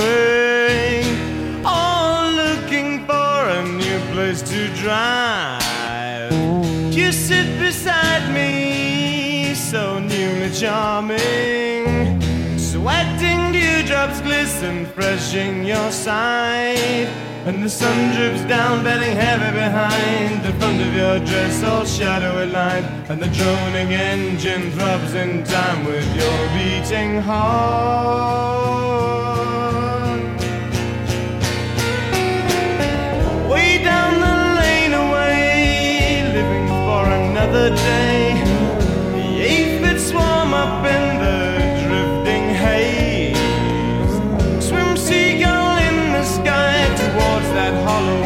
And I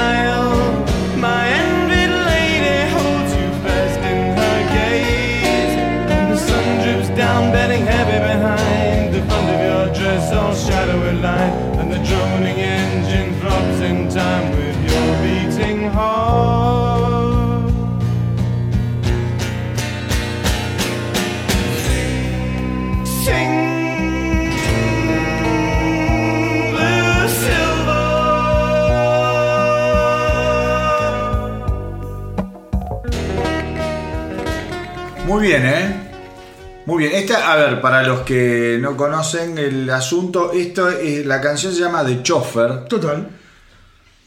y esta versión no está en el disco. El- el- No. el- la versión que está en el disco es una es el tema que cierra el disco, creo. Sí. Y es con toda la banda, teclado, la fanfarria. Esto es- es una versión acústica, yo no la había escuchado, muy, muy, muy piola, muy bien. Un- Lo un que agregaría- ahí. Sí, este tema, muy buena la versión, ¿sí? Eh, no sé si, armar un equivalente, pero es como un Nightboat por supuesto, más temas más sofisticados del disco. ¿no? Es como que ellos Exacto. tienden Sí. a. Sí. eh, y después va a haber otro más adelante, porque siguen con esa tendencia.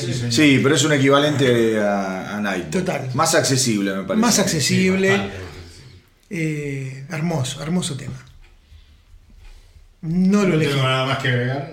Bueno, Sigue la música. vos, vos, Charlie, te queda un tema a vos. Me queda un tema a mí y me hubiera gustado mucho que exista video de este tema. Y si tuviese la oportunidad, dudo, les preguntaría por qué no lo hicieron. Hold Back the Rain. Uh, no me, no me, uy, no, buenísimo, que no, no me agarraste. Gran tema elegiste.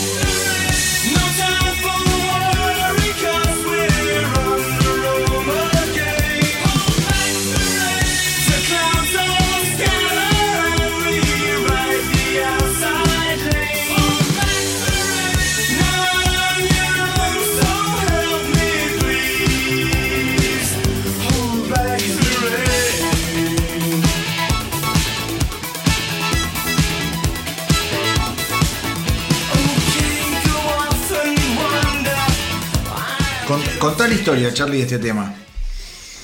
Bueno, las canciones de... mm, A ver, no, la letra fue escrita por Simon Le Bon y es una letra que está dedicada a John Taylor. Especialmente porque en ese momento ellos estaban teniendo algunos problemas con drogas, cosa que por ahí no sorprende. De hecho, Andy Taylor también, creo en su biografía o en su libro menciona esto. Eh, y Simon Le Bon un poco se, se inspira, digamos, en, a modo de advertencia, decirle, mira, vas a entrar en algo que puede ser heavy, ¿sí? Eh, él lo manejó mejor, Nick Rose lo manejó mejor, ¿sí? No digo que no se hayan drogado, pero lo han pasado desde, desde otro lugar. Y él sintió que tenía que hacer algo por quien era su gran amigo en ese momento, pero nunca le dijo a John Taylor, ¿sí? O sea, John Taylor vio la letra y no lo tomó No, como un mensaje, ¿no? Años después, ya las cosas pasadas, él le dijo, mira, boludo, esta letra te la dediqué a vos pensando en eso. Pero bueno, es una anécdota, ¿no? La canción hermosa. Hermosa, Hermosa, porque hermosa. pum para arriba, es bailable, es alegre, una melodía divina, es pegadiza. Lebón canta bien, espectacular. Y decíamos recién que por suerte hubo una sola coincidencia. A mí me queda un tema más. No vamos a estar escuchando de este disco Río, no vamos a estar escuchando Hungry Like a Wolf, pero sí vamos a estar escuchando New Religion.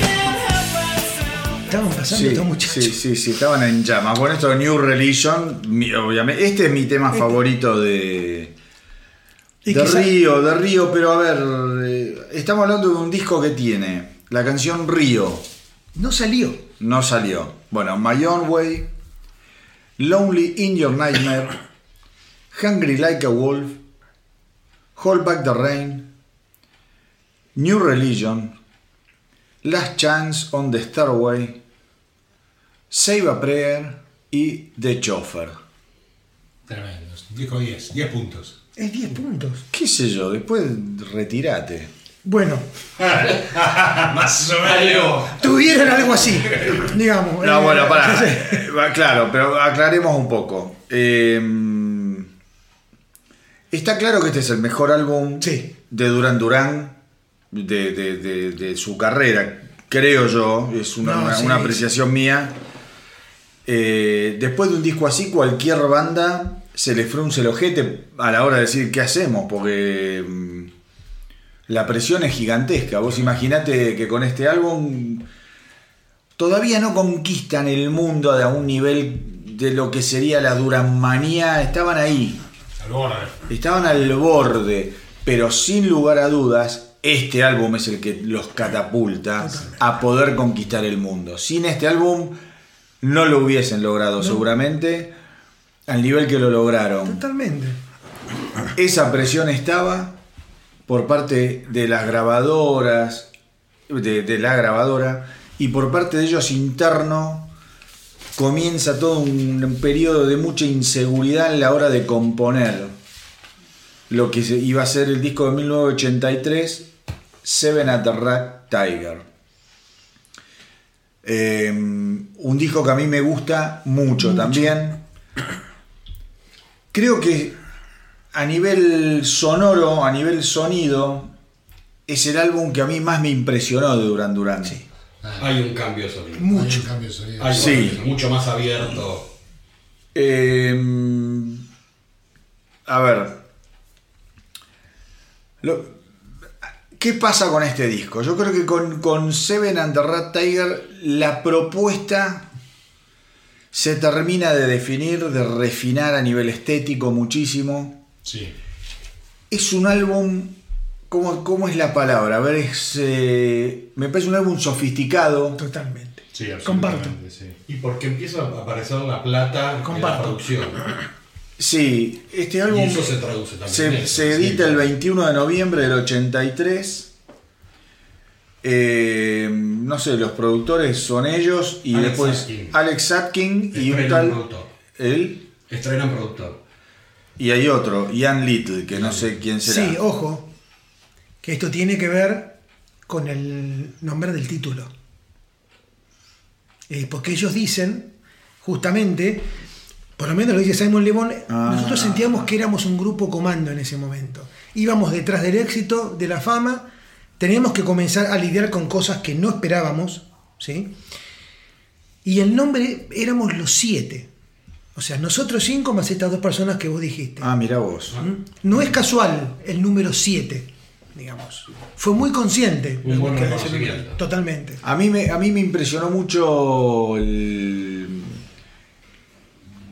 A ver, yo creo que Nick Rhodes acá pasa a otro nivel Totalmente.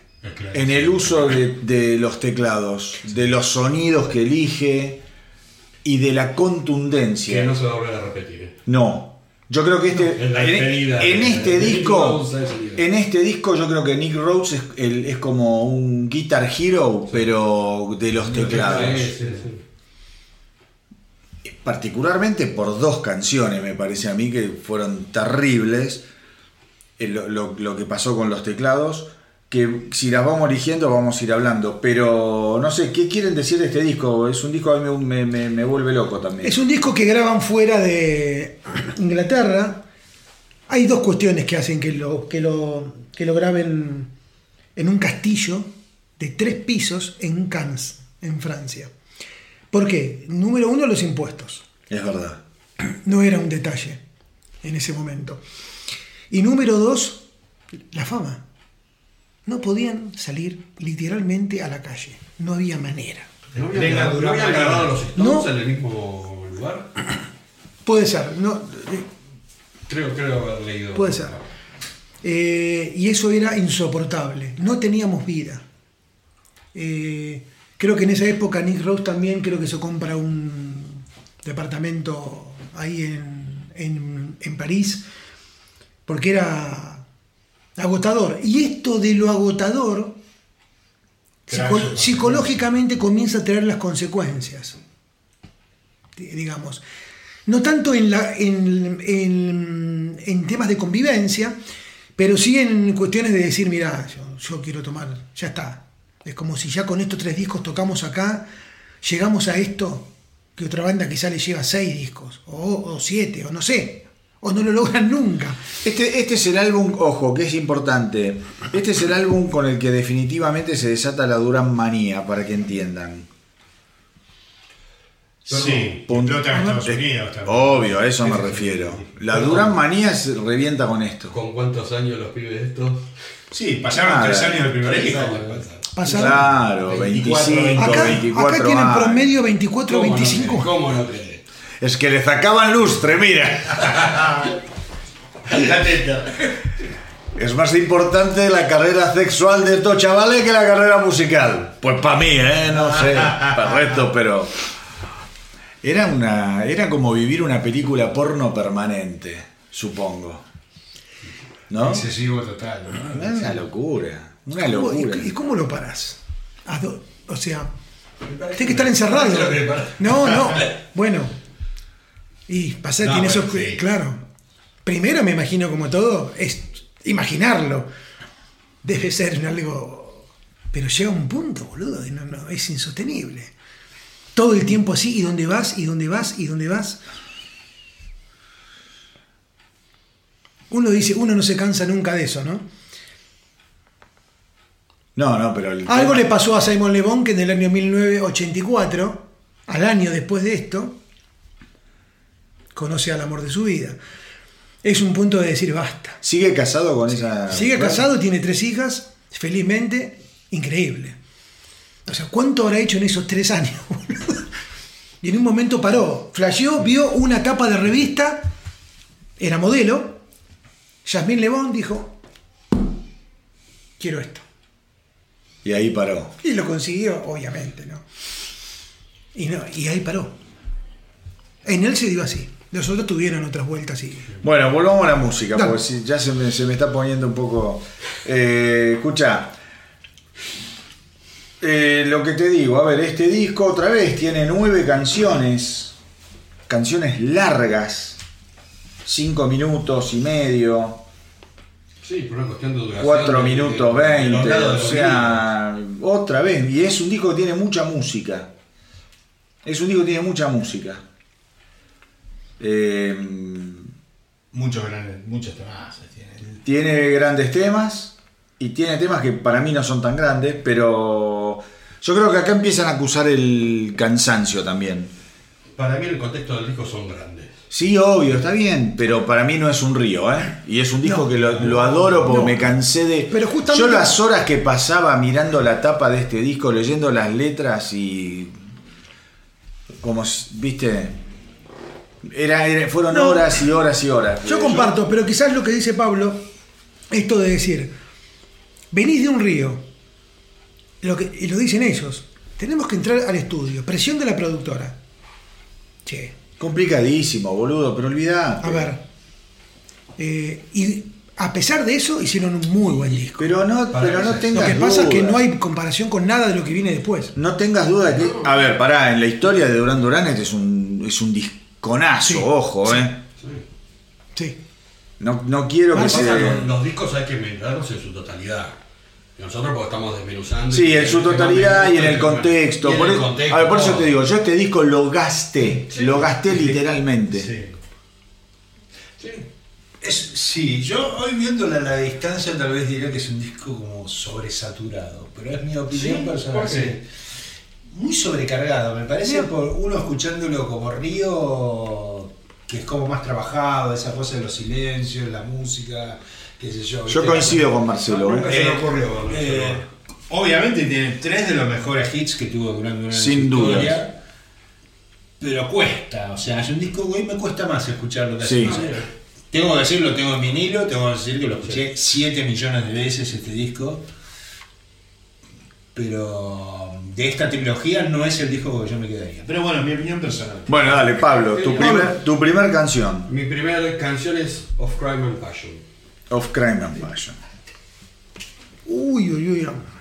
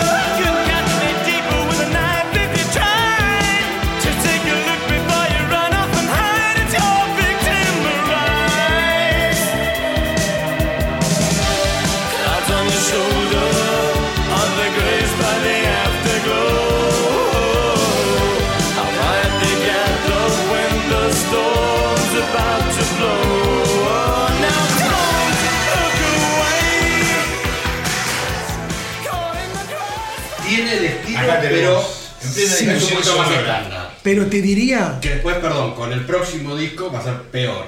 Sí. Tiene varias cosas este tema. Yo también lo elegí, así que me, tengo un tema menos. Pero también es uno de los temas que más me gusta del disco. Principalmente el laburo de la guitarra. Fíjate el riff de guitarra ahí como, como Sí. está siempre. tararana, tararana. Eso es, muy, es más rockero este tema. Bien sobrecargado este tema. Sí, Sí, a full. a mí quizá por eso es un tema que nunca me, me sacó muy de cuajo este tema de lo que era la lógica de Duran Duran. Algunos dicen que bueno, que es una especie de formato después va, va a agarrar Power Station, ¿no? Eh, sí, Diciendo, pues, se dice, se dice. diciendo y Sí, después no, te voy a no, decir. se dice. Después te voy a decir por qué. Cuando lleguemos a Power Station. Eh, sí, este no es uno de los temas mm, que más me gustan a mí, pero. no- a ver, no está mal, pero me parece un tema demasiado. de- no es una banda que yo lo identifique con esta música. En esta, en esta canción. ok. Bueno, Marce. No, voy a ir por. Acá voy a ir por un hit que lo escuchamos 7 millones de veces. Vuelvo, vuelvo a más al mainstream de la banda. Canción que con vos, Charlie, escuchamos 150 millones de veces. En vinilo, en, en CD, en lo que sea. New Moon on Monday. Oh, me cagaste no, total. yo sabía, dejásela ahí.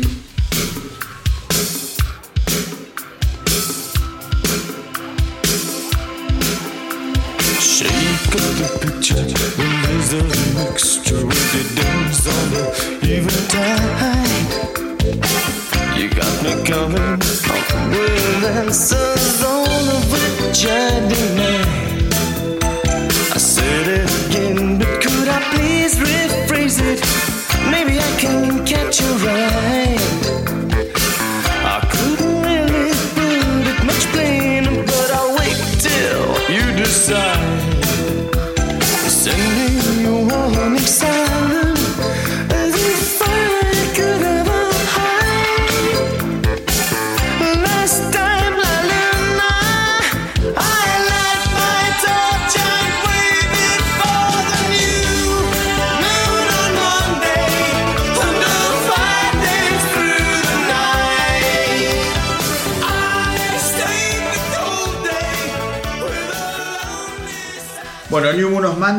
acá me mataste a mí.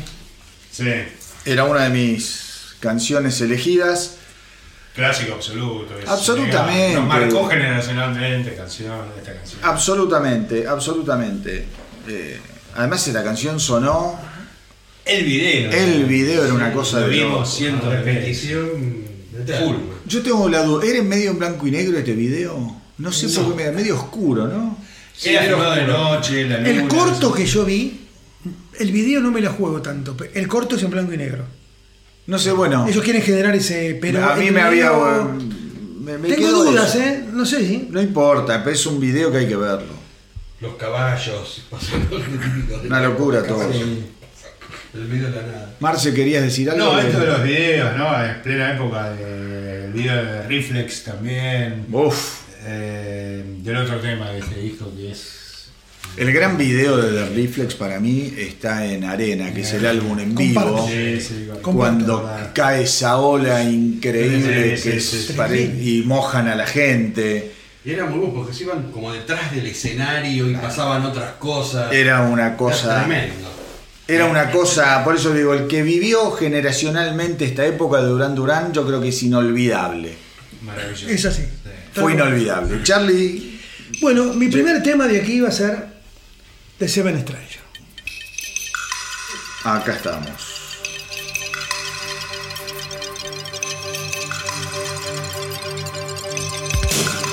Those words are all remainders. Echoes glowing in the heart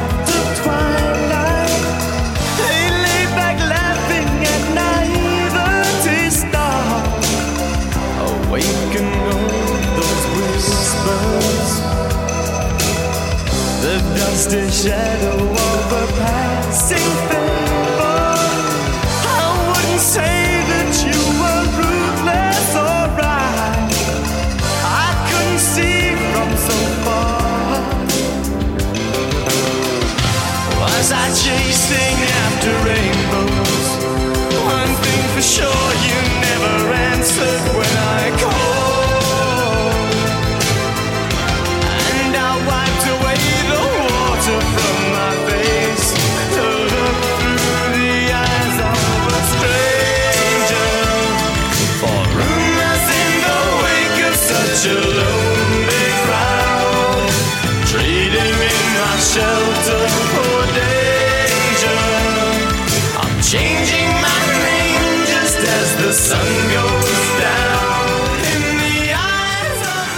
Agradezco que elegiste este tema. Yo estuve a un milímetro de elegirlo, me parece, lo dije recién, del álbum me parece el, el tema más Sí. inspirado, el más inteligente. el más inteligente. Me parece increíble Es esta increíble canción. esta canción. Increíble. Increíble. Otra vez eh, oscuro, ¿eh? Oscuro, No, justo, yo sí. en esa palabra justamente, sí. Muy, muy del- de la música electrónica oscura, inglesa, tiene mucho, ¿no? Y lo que canta Lebón, Sí. boludo, déjame de joder. Bueno, ahora voy a ir al tema. Yo este tema, si vos agarrás mi álbum de vinilo de Durán Durán, que lo vendí para colmo. Si alguien, al pobre que se lo vendí, este tema no suena. Porque le gasté los surcos. Claro. Le gasté los surcos. Vamos.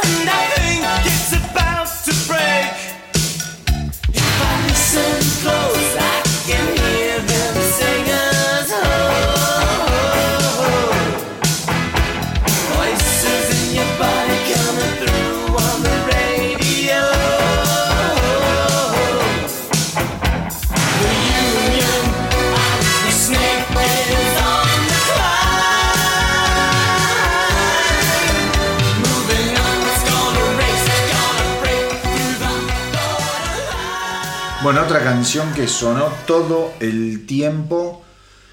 Y a- acá es lo que yo te digo, por esta canción, y hay otra canción en este álbum, que lo de Rose es absolutamente alucinante, que tiene un poderío los teclados como nunca más tuvo, como dijiste vos.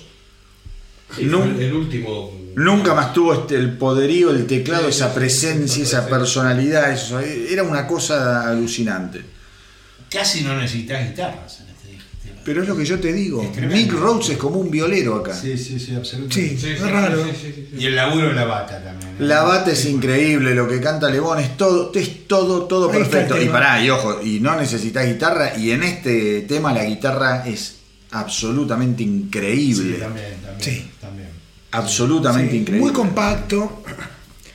Eh, Se bailó todo el mundo este tema, pero También un video raro. Sí, sí, sí. El video es, es, es raro. Es raro. Es Y el nombre, el gremio de la El serpiente. gremio de la serpiente, boludo. ¿Qué sé yo, flaco? Está buenísimo. Bueno, Pablo, ¿a vos te quedan temas? Sí, me queda un tema. Un tema que, según dicen, forma parte del catálogo de Duran Duran de hace tiempo. Tema que no lo tocaban en vivo porque a John Taylor resultaba muy dificultoso la línea de bajo. Lo tocan por primera vez recién en el 2011 Mm. y que habla del lado oscuro de la fama. El tema es Shadows on Your Side. Shackled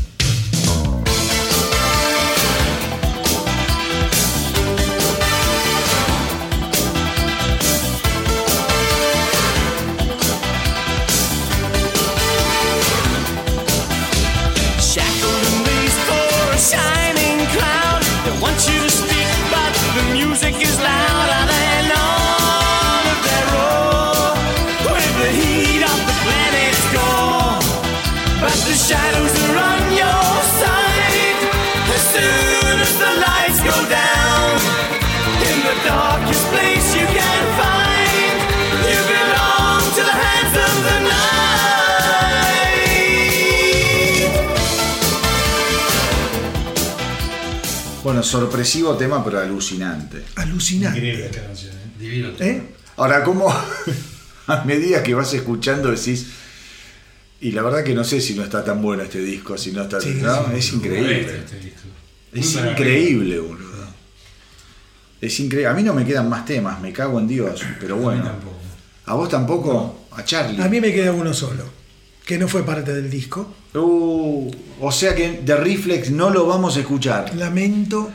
Y sí, ahora que lo decís es un. Es, un pecado, Es ¿no? un pecado, boludo. No, no. No pusimos de Reflex. Bueno, pero Bueno, yo, mala me, leche, ya está. yo me hago cargo también. Escúchenlo. Em, No, el tema que elegiste vos es una locura, estuvo buenísimo. Ahora quizás me pongo más solemne. ¿eh? A Va, y la va, o sea, bajo las expectativas, pero es que son, son cuestiones emotivas. No hay algo racional por qué, pero me gusta. Eh, Secret October. Wise on a birthday party in a world full of surprising fireworks and sudden silence. Lies on a stranger's bed. The new day breaks like a speeding train or an old friend. Never expected,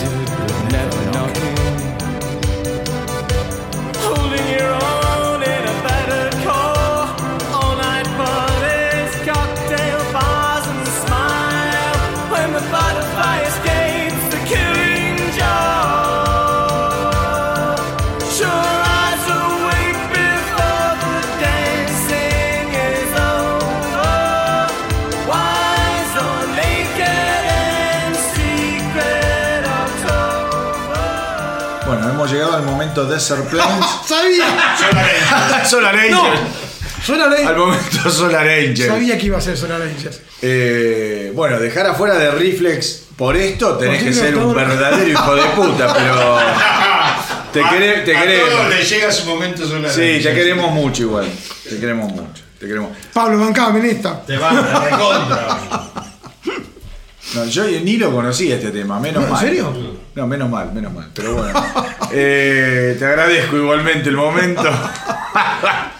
Bueno, nos vemos el próximo. Nos vemos. Nos vemos, sí. hasta acá llegamos. A ustedes dos los veo y a vos, Charlie, gracias por todo. Escuchamos una cosa. Hasta acá fuiste bárbaro. Bueno, a- acá se, se pudre todo en Durán Uh. Durán. Sí. Banda, a ver, banda de tiro corto. Fíjate vos, ¿no? A ver si se entiende lo que digo. No porque hoy en día siguen, pero te quiero decir, de su, su, su primera etapa increíble es de muy tiro corto. Tenés tres discos y después se produce una separación, una abertura, digamos, que se, se van a a armar dos bandas diferentes. Sí. Una es Power Station y la otra es Arcadia. Power Station, Marce, sí. Yo elegí un tema que es el simple de James Bond. No sé si lo vamos a poner o no, se puede poner. Sí. Porque es el otro gran éxito de Antes, antes, de, Station antes de, de Power Station, sí, lo podemos, Sí, lo- sí, sí, lo- sí, sí. lo podemos Bueno. poner. Para, Eh, que es tema que él fue el tema más exitoso entre, de la serie James Bond musical, digamos, de la banda de sonido, hasta ese momento en su historia, ¿no? Que es el YouTube Kill. ¿Fue el primer número uno que tuvieron este o no? No me, no, me, no, no me acuerdo. Supongo que no, pero... Sí, es la última canción grabada por los cinco miembros originales de la banda. Sí. Mucho tiempo. Ah, bueno. Sí, señor.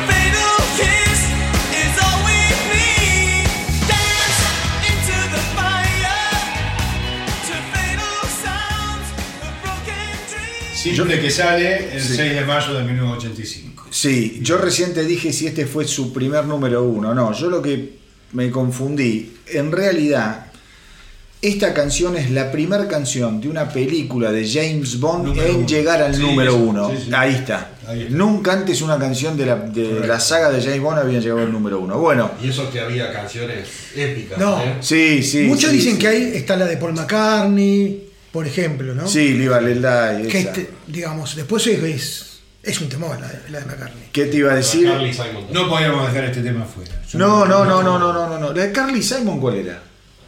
Eh, De... Nobody Doesn't Better. alguna Nobody does it better. ¿Pero es antes que esta? Sí. Sí, es Sí. 70. Vamos a buscarla. Sí. Bueno, de- después de esto, entonces, como decíamos, se separa Duran Duran en dos proyectos paralelos que son Power Station y Arcadia. Sí. Aclaremos algo. Van en busca de un descanso. Sí, Agotados. Basta. Dinero. Fama. Basta. Lo- los mano. dos que estaban más hinchados las bolas eran, eh, ¿cómo se llama? Andy Taylor y Roger Taylor. Eran los dos que estaban más como hartos de Totalmente. todo. De, de hecho, eh, Ro- a Roger Taylor es como que le dicen, sí, tómate unas vacaciones, quédate tranquilo, nunca más vuelve el flaco hasta que después se vuelven a unir, ahora en los 2000 creo. Pero tiene la particularidad de que toca en los dos discos. Ahí está. Toca en Power Station, en algunos temas de Power Station. Y en algunos temas de Arcadia. eh, de Arcadia.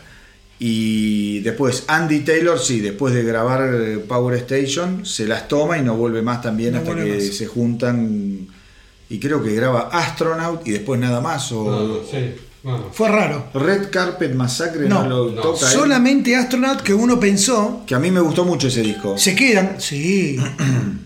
Ah, ya está, volvió, se queda. Y no, se las tomó de Le nuevo. pasó, le pasó algo similar a lo que le venía pasando. Es una cosa rara. Sí, ¿o pero dicen no? que el tipo, el- no, pero dicen que el tipo también tiene una tara muy con su familia, con, viste, pero bueno, y otra cosa que también cayó muy mal en la banda, mientras él estaba aduciendo que estaba cansado, que no quería más esto, qué sé yo, él estaba transando a espaldas de la banda su primer contrato como solista, que termina siendo el álbum Thunder, un discazo para todo aquel que quiere escuchar la beta rockera por excelencia de Andy Taylor. Andy Taylor tiene que escuchar Thunder, producido trueno. por Steve Jones de los Pistols. Bueno, Disponible en las plataformas digitales. la verdad que es una obra Mucho, maestra ese álbum. plataforma mía.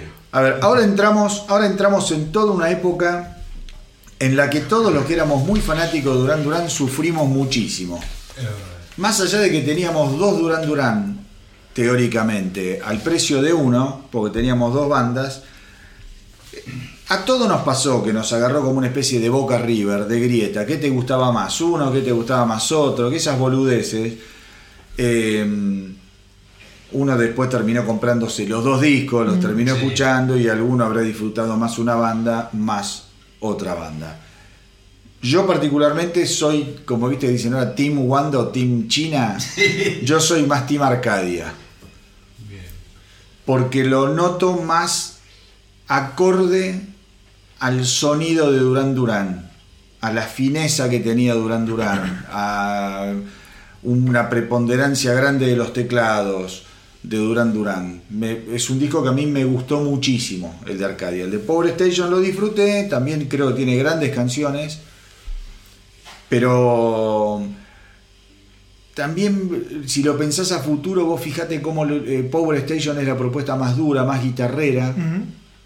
John Taylor termina después for- formando los Neurotic Outsiders, o sea, otro gran disco. otro gran disco con Jones, ahí sí está con Jones, También. con Das McCagan, Sí. con Matt Sorum. Casi de Ese fue un, un el super tipo. grupo, ese fue un super grupo de los 90 Mm. eh, que sacaron creo que un disco, no Un sé, disco de- Uno solo. que es excelente ese disco. es Y hay una versión de Planet De Earth. Planet Verde. Es el último. Es el último tema. Rarísima. Sí, Bueno. Muy buena.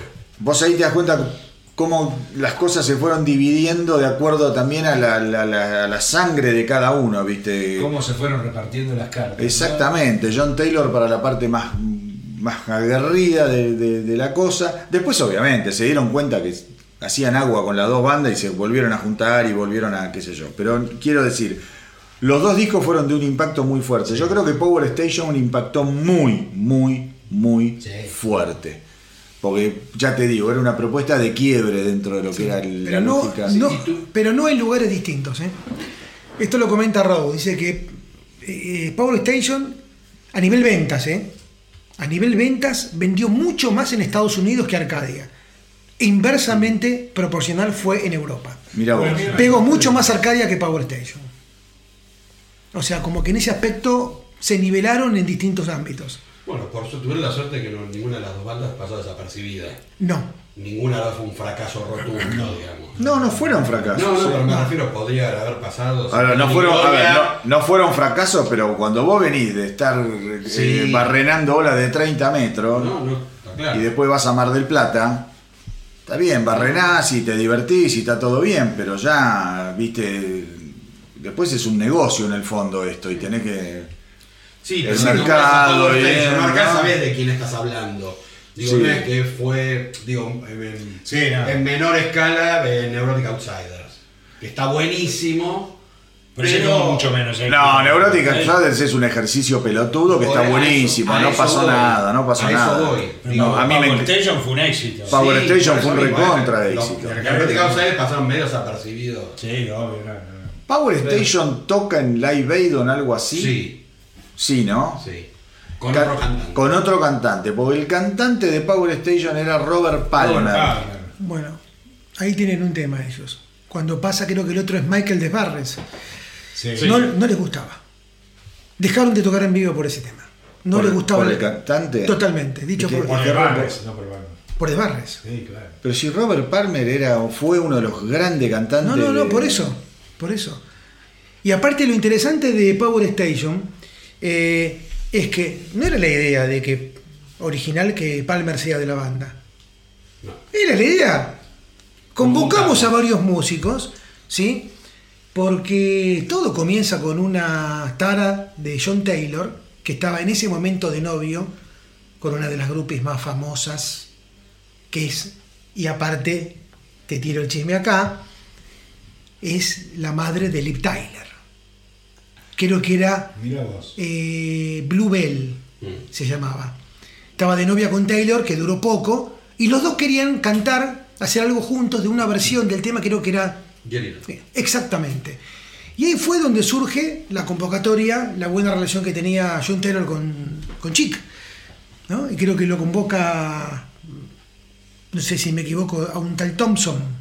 Tony Thompson. Tony Thompson. baterista. Baterista. Para comenzar a armar lo que sería. Después John Taylor se pelea con, con esta chica, con Bluebell. Y dice, che, bueno, vamos a seguir con este, con, el- con este proyecto. La idea era grabar y, e invitar diferentes músicos Sí. Hasta que llega, perdón, hasta que llega Robert Palmer y dice, me gusta. Ahí está. Venga. Lo, claro, lo convocan para que cante un, Un tema. Terminamos. Fue tan buena la versión, decir, escúchame, quédate. Eh, Power Station producido por Edwards Por Bernard Edwards de Chic y Thompson Sí. de Chic. y Sí. Tony Thompson de Chico. Ahí, ahí también ves cómo el sueño del pibe comienza también a realizarse. Uno laburan con sus ídolos ahí. Claro. Claro.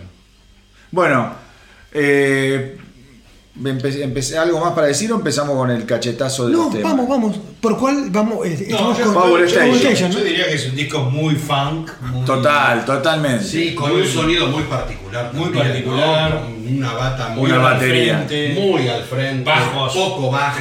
Poco sí, bajo. unas bases Mucha guitarra. Ahí hay un tema. The, The Power Station es un disco que tiene poca, poco apoyo musical. Total, sí, es penal. Tiene mucho ritmo y mucha melodía, pero vos no vas a escuchar una guitarra que, que te, te invade, teclados que te invaden. Hay mucho silencio Sí. musical y es tan fuerte y tan bien lo que hace la parte rítmica y el cantante des- desopilante que era Robert Palmer, mucho más grande que ellos. sí, mucho más grande que ellos, eh, que ya les, les alcanzaba para llenar. No, tremendo. Para mí, para El, mí concepto además, musical es Una- perfecto, un- Una decisión de producción. Sí, com- obvio. Complicada, muy jugada, ¿eh? muy jugada. Muy jugada. Porque tenerlo a estos dos, decirle, no, ¿sabes qué? Bajarlo. Por eso te digo, Y sí, Y sí. básicamente es eso. Yo soy Team Power Station. Yo, Vos sos yo también. sí, ya lo sé. No, no, yo, Nosotros somos yo soy. Team Arcadia, pero eh, con mucho respeto con Power Station, pero años luz. Bueno, Y voy a dar después mis. vamos, vamos. Pablo, empecemos por Power Station, si les parece. Vamos. Mi primer tema es Murderers.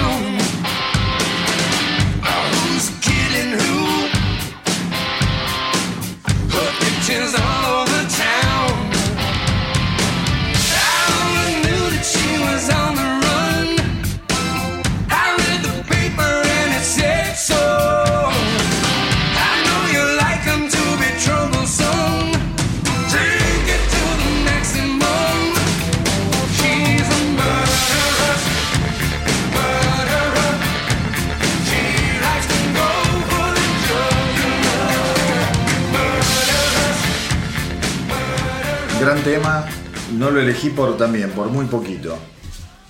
Y acá ya está, está el concepto, ya está, ¿eh? Ya está, Ya está. Batería tremenda, cantante tremendo. igual, digo, de- Sí. a nivel de producción es todo lo mismo. Es el mismo Es el ejercicio. mismo ejercicio. es. Creo, creo que hay una de las canciones que elegí yo, que capaz ustedes la van a elegir, que mete algo diferente y que por eso la elegí. Bien. Eh, a mí me toca. Sí. Yo elijo un tema que es un cover de. Creo que es Lion de Family Stone. Eh, no, de No, Brothers. De los Cycle Brothers. De los Es Brothers. Una ver- versión absolutamente bestial. Yo no sé si para mí no es el mejor tema del disco, más allá de sus éxitos. Hermoso tema. Es Harvest for the World. Creo que es el tema donde más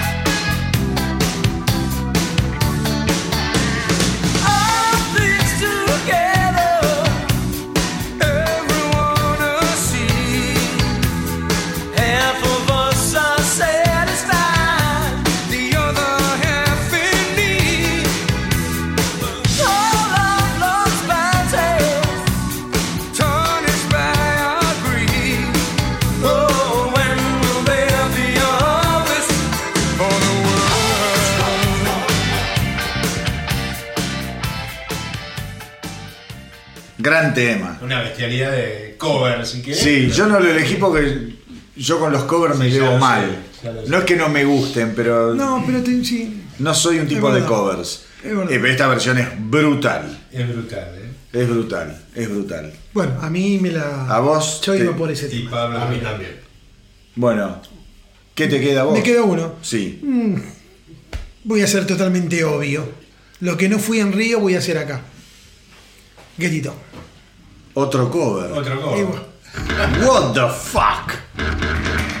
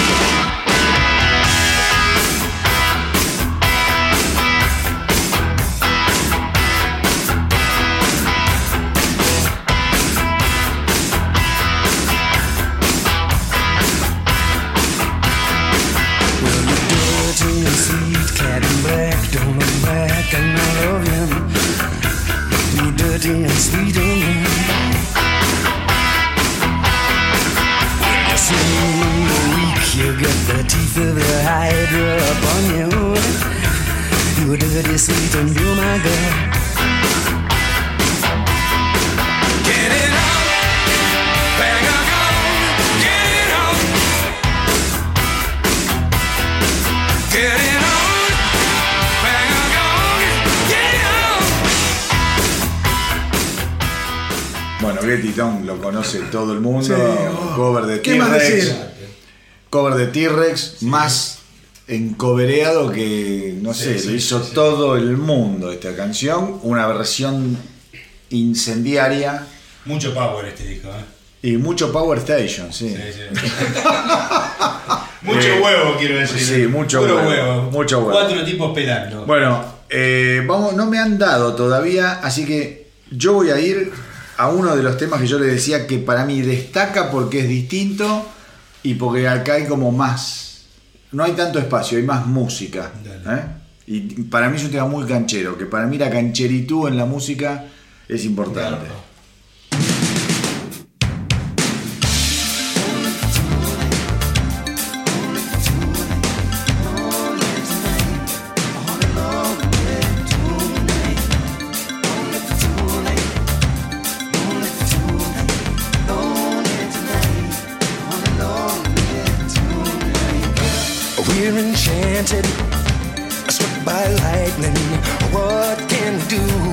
Feeling's so exciting? We just ran into each other, and now we can't refuse, cause the night is so inviting. You should take me by surprise, I ain't fooling. Everything was synchronized in a movement. When I met you, I knew there was a reason. For it Every moment that we've shared guarantees it.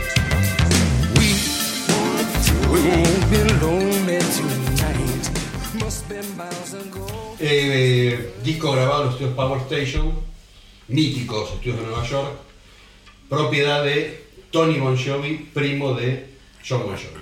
Y ahí empezamos a entender otra historia, ¿no? También. También, también.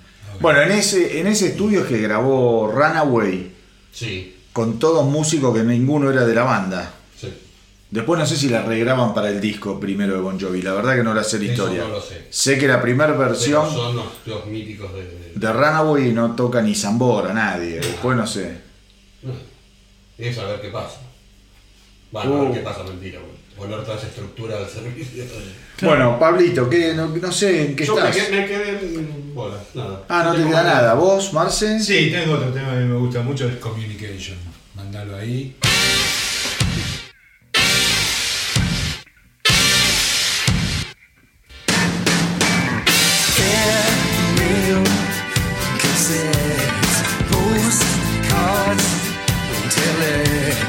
Drop me a line. Need mine. Refine. I'm always trying to reach you. Can't get through. Our communication depends on me and you. Got to stay in touch even though we're on the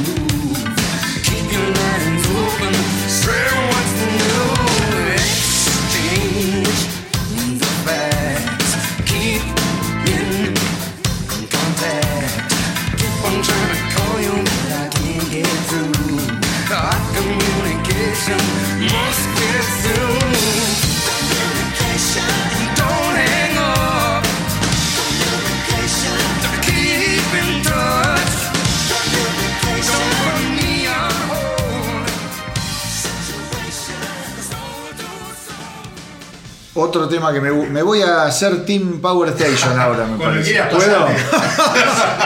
¿Me, me puedo ir del otro lado de la mesa? Vení de este lado, vení de este lado. Es un Picasso. Es un discazo, ¿eh? Charlie, te dejo solo. eh. Me quedo con Arcadia. Bueno, eh, ¿vos te queda tema para este disco? ¿No? Bueno, No. con lo cual me queda el vos. último, el último mío, que es eh, el tema lento del disco, que me encanta. Still in Your Heart.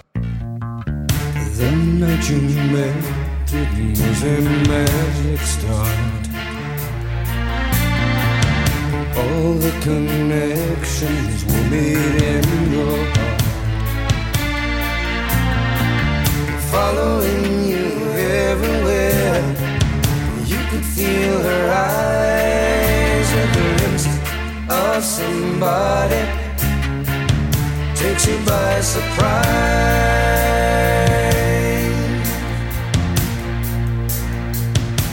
Another place and day. Where's she gone?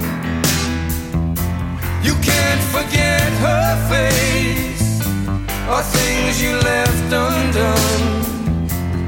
Rerun memories from the start. The time has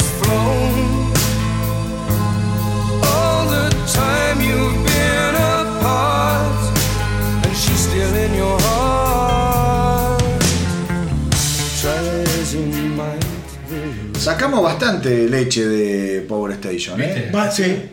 Terminó, Para mí- terminó gustando al final el disco. Yo soy Team Power Station desde el primer momento. Eh, no, sí, la verdad que tiene buenos temas, la puta que lo parió. Sí. Nada, me pongo melancólico. Hoy, hoy cuesta, o sea, vos no ves discos así. Estás en pedo, hoy no hay nada de esto, de nada, olvidate. todo lo que escuchamos. De todo lo que escuchamos no tenés bandas que hagan esta música. Eh, Sonamos a viejos chotos porque somos viejos chotos por un lado, pero por otro lado porque ten- escuchamos música permanentemente. Es un disco casual de dos músicos veniendo de otra banda que llamamos Benito acá y mirá lo que hacen, ¿no? Claro. Benito, Outsiders y es lo mismo, ¿no? Claro. ves y son tremendos A ver, ese no es el proyecto del tipo. No, no es el proyecto principal del tipo, es increíble. Dice, che, vamos a hacer algo. ¿Qué hagamos? Power Station. Power Station. Sí, tal vez buscando un proyecto se encontró algo que no fue su proyecto. porque si se juntó con la mujer para grabar un tema y bueno, y vemos, y que no, y después terminó haciendo lo que es. Bueno, ahora eh, hay, hay también artistas que se juntan y hacen eh, cosas excelentes. Yo, Tini y Elegante hacen también. ¿No? Bueno. Eh, llegamos al No, ya momento, al momento de Arcadia. Wow. Ahora Mirá soy, ti- ahora soy Team Arcadia. Eh, bueno, esta banda, como dijimos, acá los tenemos a eh, Nick Rhodes y a Simon Le Bon, básicamente. Acá puede ser que ya toque. No, acá toca Cucurulo, alguno de esos no, ¿no? Cucurulo ¿Sí? no. No, No. ¿Quién pero toca? tiene un seleccionado atrás tremendo. A ver, Cucurulo anda diciendo. Aparece después. Sí. Falta. Y tienen a Gilmour, a Carlos Salomar, Oh. a Herbie Hancock, Oh, a Sting, a Gray Jones y a Mark Egan, el bajista de de Negro. Me parece que te- me parece que falta uno que es eh, uno de Pink Floyd. ya lo dijo Gilmour. Perdón, entonces, no lo escuché. Ya lo dijo Gilmour. Los dos discos son del año 85, Sí. por favor. Sí. Es una selección Es un de músicos. Es un Dream Team. team, Es un Dream Team. Mencionar algo que es importante acá. Eh, se sienta Simon Le Bon y Nick Rose con Emi. Y ellos sintieron que Emi les debía a ellos un montón de ganancias. Se le dijeron, vamos a hacer lo que queremos nosotros. Dirección artística nuestra, nos vamos a tomar el tiempo necesario. Se tomaron un año de estudio, un delirio. Porque entraron, es como entrar a la calle, vamos a hacer un disco. ¿Por dónde comenzamos? Fue todo experimentación, fue todo descubrimiento, ¿sí? Siempre con la impronta de los dos que yo siempre digo. Estos dos, estos dos muchachos son, eh, eh, a ver, vienen de la otra vida, creo que eran gemelos en otra vida. Simon Le Bon y Nick Rhodes, la complementariedad en, eh, a donde quieren ir está claro, digamos. No, no, no, no me, no me extraña. Es más, podrían haber hecho mucho más Arcadia. Muchos más Arcadia. A ver, les habla un fanático de Arcadia, ¿no? Eh, y otra cosa que me gustó es que ellos em, fueron muy humildes invitando a mucha gente acá. A que tengan libertad para, como para tocar y para cambiar, si había que cambiar, algunas bases que ellos habían creado. Eso fue, y lo dicen los músicos después, fue muy, muy, muy lindo trabajar con estos dos tipos. Y además gente de diferentes. Claro, pero porque todos querían ir con ellos a trabajar. Pues, pensá que Durán Durán estaba en ese momento que se separan. Es una vidriera. Era una locura. ¿Sí? ¿Sí? Eh, y bueno, después el disco toma una, una arista que yo voy a decir como una cuestión que tiene que ver con el nombre del disco, una cuestión gótica. Esto sale de un cuadro que ve Nick Rhodes estando en el Museo del Louvre, un cuadro que era, se llamaba eh, In Arcadia It Ego. Nick Rose se fascina con ese nombre porque dice, es un nombre que es como, digamos, no te dice para qué lado vas con la música, ¿no? Según él.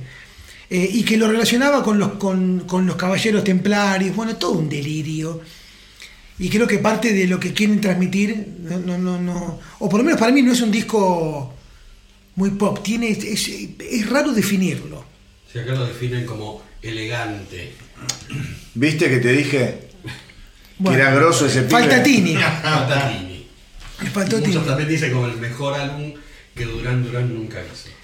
Yo voy a agregar algo más. Eh, yo te es el disco de Durán Durán, es el disco, El último disco de Durán Durán. el último disco, o el Durán Durán que todos quisimos tener y no tuvimos después. Y Absolutamente, pero totalmente. Upa, upa. No, pero a ver, yo, yo te digo lo siguiente, todo bien, por eso yo te dije, Power Station, bárbaro, pero yo escuchaba Arcadia y tenía mucho más que ver con lo que quería escuchar, Ahí está. de, con lo que venía escuchando de Durán Durán. Está bien. Sí. Eh, A todos creo que nos pasó eso.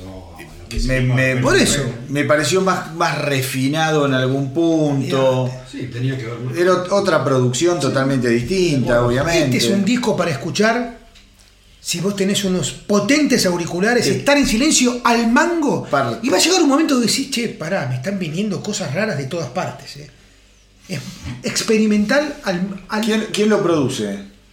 Alex Sadkin. El mismo de. Sí, El mismo de. un grosso, un Tiger. tipo que no se puede creer morir a los 38 años, murió a los dos años después de producir este disco en un accidente de tránsito. Gran pena. Un fenómeno. Un fenómeno. La verdad que sí. Bueno, un gran Eh, productor y manejaba muy mal. O capaz lo Eh, atropellaron, lo pobre. Bueno, está bien. Eh, sigamos. Primer tema. Primer tema. Sí, por supuesto. The Flame. Sí. Uh, bueno, Ah, vamos no bien, vamos bien.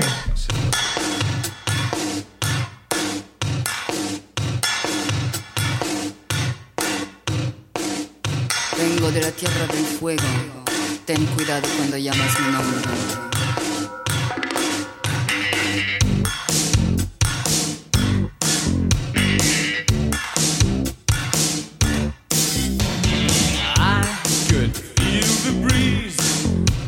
Change,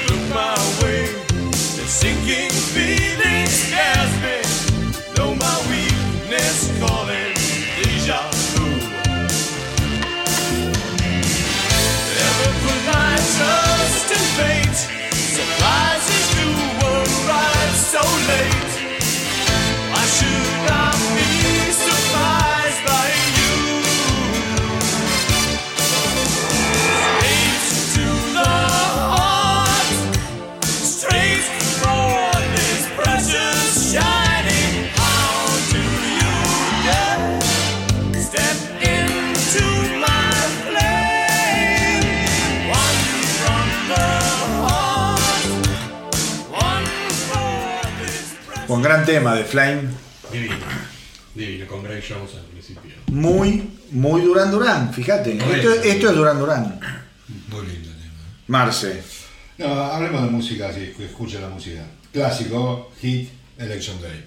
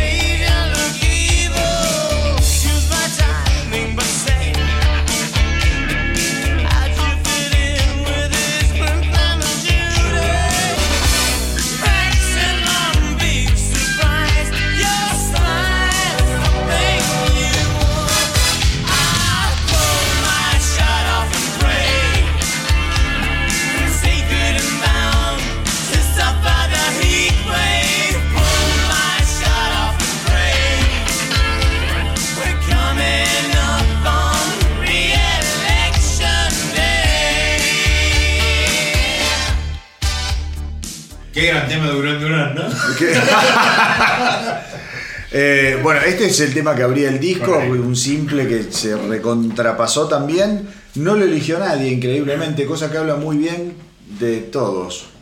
También del que lo eligió, ojo, eh, porque lo, lo lindo es poder. Cosa que no pasó en otros discos, capaz, que no escuchaste, Sí, no sé. Some Like It Hot, no lo escuchamos. No. De Power No. Station, una No, locura. si no tampoco hubiéramos escuchado todo lo que escuchamos. Exactamente. Mejor así. Bueno, Charlie. Bueno, como buen fanático de Arcadia, el tema que voy a elegir es, el que más me gusta de todos los temas de Arcadia. Eh, es el primer tema que graban. La letra se la sacó Nick Rose de un cuadernito que tenía Simon Le Bon. Dijo, esta es la letra. Y la atmósfera que genera, si, si es el segundo Solar Angels, me lo banco. Pero la atmósfera que genera este tema, no lo encontré en ningún otro hecho previo. Se llama Missing. A ver, vamos con Missing.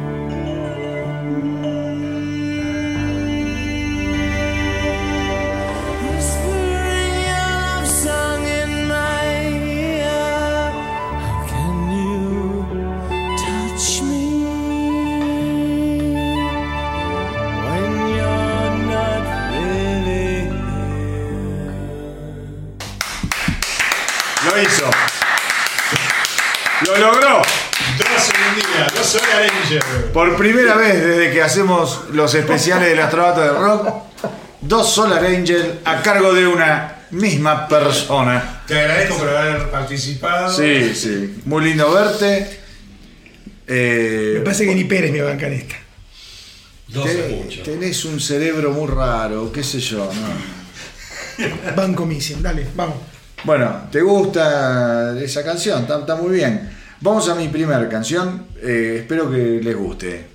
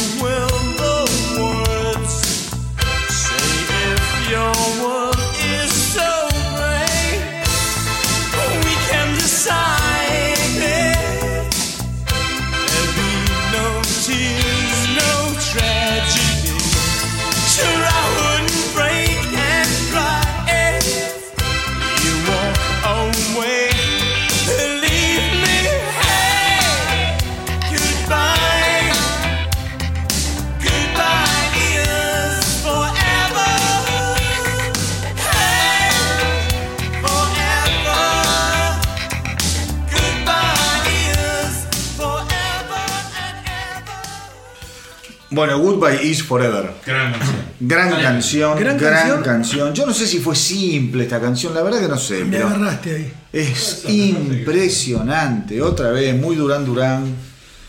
Eh, Sobre todo el arreglo de Nick Rose. los de Nick Rose. Sí. Qué, qué pena, loco, qué pena todo esto, pero bueno. No, y sí, Sí, sí, ¿qué crees que te diga? En el fondo, eh, me, me- no sé. Podrían haber hecho Power Station los otros dos boludos y después venir y grabar también esto. Y si hubiese sido un disco Duran Duran. Podría ser un gran disco Duran Duran. Eh, Pablo, ya te reventé con esta canción, no tenés más nada. No hay más nada. Y vos, Marce, ¿qué te queda? Me queda una canción más que es, me encanta, El Diablo. El Diablo. Bueno. Puede ser que tengamos tres en una. No, no, no,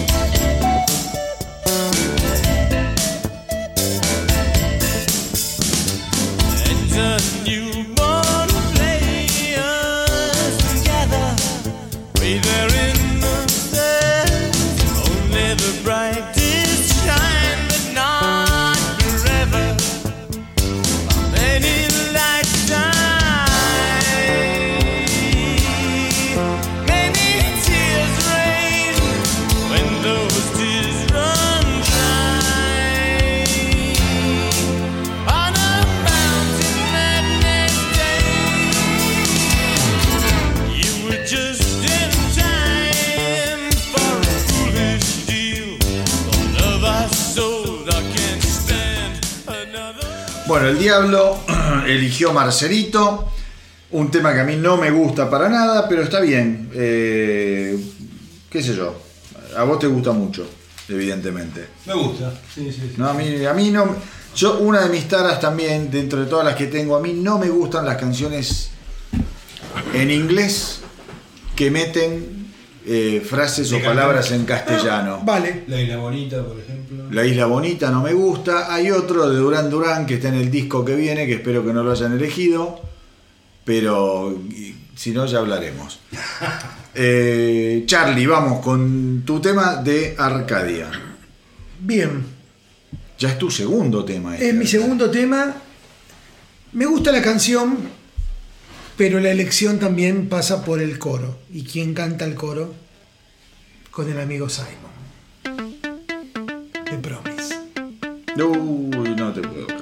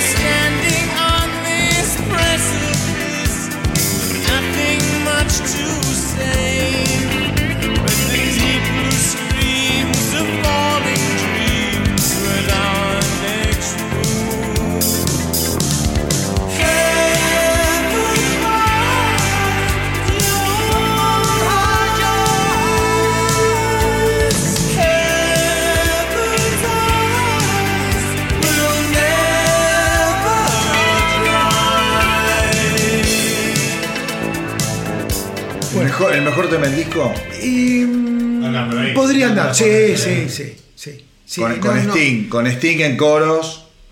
Qué invitado de lujo. Y a mí ya no me queda más ninguna porque No. era esta la mía. Y ya están las dos. Estamos las dos bandas.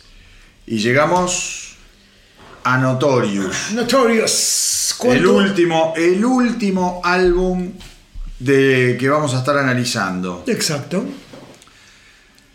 Acá cambia todo, eh, cambia, Y sí. y cambia la estética, cambia la formación porque se condenan a ser tres, Y solo quedan tres. entonces quedaron tres, Nick Rhodes, obviamente, John Taylor y Simon Le Bon.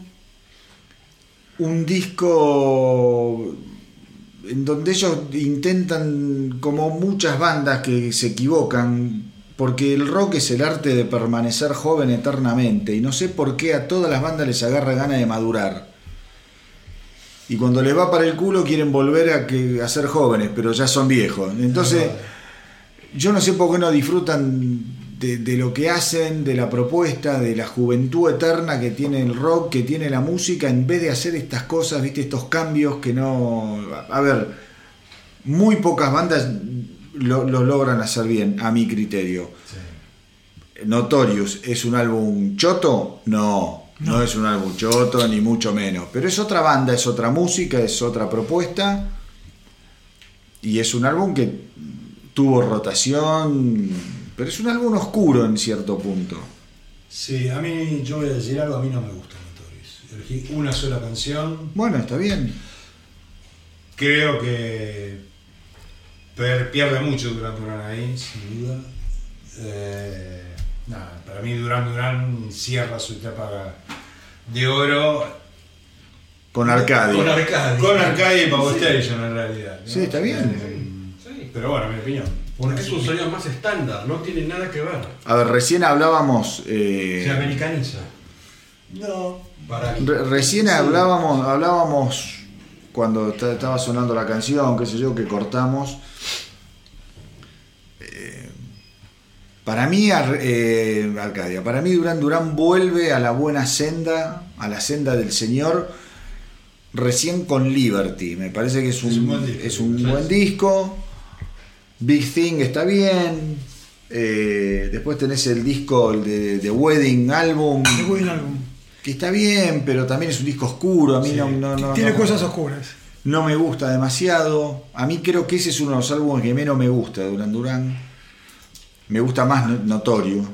Sin, sin, sin lugar a dudas me gusta más Notorious que The Wedding Album. Y después el otro álbum que me vuelve a, a interesar de Astronaut. Duran Duran es Astronaut. Y después de Que ya está Astronaut, con la formación. que ya vuelve la formación original y que dura ese disco solo. Y ya después Duran Duran me parece que es una banda que sigue proponiendo cosas que te pueden gustar más o menos, pero que ya es un estándar. No, no, no, no me termi- El último disco me gustó mucho. Pero como dice Marce, la época de oro de Duran Duran fue de muy corto vuelo, ¿viste? En ese sentido. Y me parece que ellos se autoindujeron ese castigo exacto. no tuvieron la lucidez de decir tomémonos un tiempo y sigamos por donde veníamos sin un ejercicio tan de, de- de quiebre como es Notorious Sí. Para mí es un poco fresco, ¿viste? Así como Arcadia y Duran Duran son álbumes muy ¿Quién produce Notorious? Nile Rogers. Sí. Nile Rogers bueno ahí tenés gran Rogers parte pasa a ser un gran socio, en cierta manera, de Sí. Durán Durán. eh, y lo va a hacer. Es más, están de gira ahora con él. sí, Sí. Digo, para dar un salto en el tiempo. Y- Eh, y eh, yo creo que el gran aporte, para bien o para la desgracia de él, porque eh, para mí es un grosso, el tipo es un grosso mal, No, mal, mal. Pero lo- yo creo que acá hay mucho funk. claro Cada disco tiene como una, digamos, que por ahí decís, bueno, pero que lo haga Durán Durán te puede gustar o no. Uno que se pone, yo, en lo personal, en, la- en la piel de alguien que es fanático, o sea, como fan, que hagan lo que hagan, igual lo voy a escuchar. No me gustó, lo escucho dos veces. No me gustó, lo escucho tres. Y a veces me hago cargo que lo fuerzo a que me guste por la admiración que tengo por estos tipos. Claro. Pero reconozco que como fan, la época dorada llega hasta ahí. O sea, después eh, el último disco me gustó y mucho, ¿sí? Pepper Guts también me gustó mucho, pero son como pinceladas. Claro. Son pinceladas en un redescubrimiento que ellos intentan hacer todo el tiempo, eh, pero siempre con la nostalgia. Yo me di cuenta que cu- cuando voy a, mi, a mis playlists, la impronta de temas es volver al, al Ahí está. 80. A la trilogía perfecta que acabamos de escuchar es espectacular. Porque llegaron muy alto, boludo. Muy alta la vara. Lo que pasa, la, ele- la elección del productor no es, no es menor. Digo, la banda elige al productor. Y si vos lo llamás a Ned Rogers, sabés que Ned Rogers te va a hacer algo muy bailable, con mucha percusión. Ahí está. Digo, es lo que estaban buscando ellos. Y Ned Rogers te da lo que estás buscando. Vos agarrás, agarrás Madonna, agarrás eh, todo lo que produjo, que son éxito tras éxito, hasta el disco de los, este, creo que de, de los hermanos Bogan, creo que lo produce él también. Sí, Digo, no sé. es todo muy... Daft muy- Punk, está metido en Daft Punk. Claro.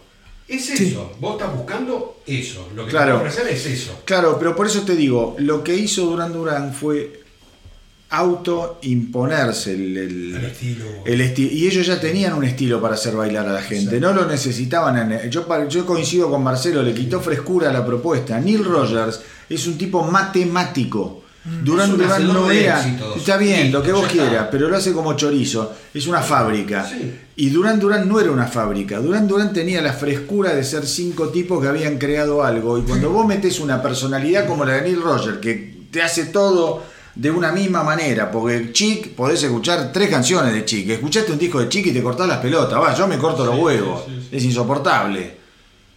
Porque el tipo tiene una estructura de laburo y siempre repite más o menos los mismos trucos, ¿viste? Sí, bueno, es eso. Entonces me parece que le quita Exacto. que le, le quita esa, esa frescura que tenía Duran Duran. Pero bueno, eh, nada, son como dec- decís vos, son decisiones. Insisto, notorio, a Marcelo no le gusta, acá estoy viendo las canciones. Y sí, a mí es un disco que me, me- hasta ahí me, me costó este disco, me costó, me costó. Hasta los temas que me gustan Te cuesta. Entonces cuesta. Te cuesta. Sí, sí, sí. me costaron en su momento muchísimo. Muchísimo. Ahora con el tiempo hay temas que ya los tengo más internalizados y que me parecen sensacionales, pero no, no está a la altura de, de ninguno de los tres discos que escuchamos antes. De los cinco, te diría, ni siquiera de Power Station o Arcadia. Pero bueno, Compartido. el, eh, hay que llegar al final con este álbum, que fue lo que nos propusimos, y la idea es tratar de, de ser objetivos también en, Totalmente. eh, vos, Charlie, eh, quizás al que más le cuesta, porque Sí. sos el más fanático de todo, pero creo que lo sos. Dentro de tu Trato, total. fanatismo, no mentir, no mentirte. Acá está el otro tema que te digo que le mete en castellano, no, pero quizá alguien lo, lo eligió, así que no lo voy a decir. Vamos con el primero. Sí, Pablito. Bueno, un tema que encuentra Simon Le Bon imitando a Prince en el momento de cantar. Y como un dato de color, la participación de los Borneo Horns, que era la sección de brasas de Phil Collins. Bueno. El tema es Skin Trade.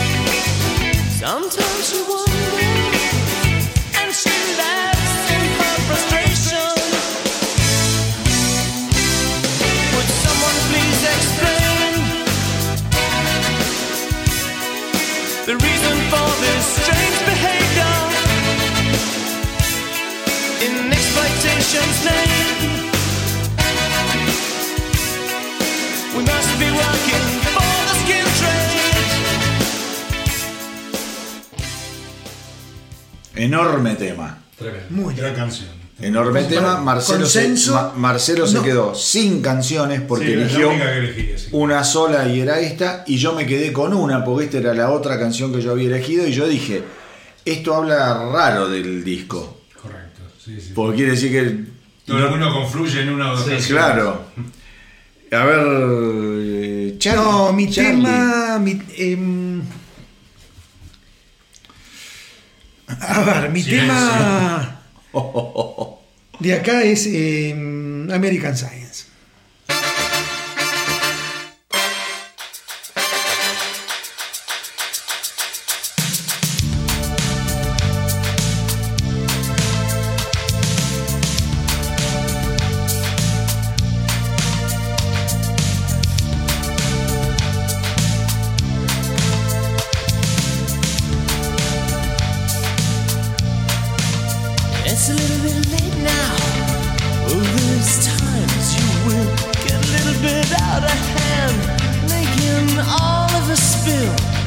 Can lay this down, going all the way, take a look and I'll check it out. Cause I can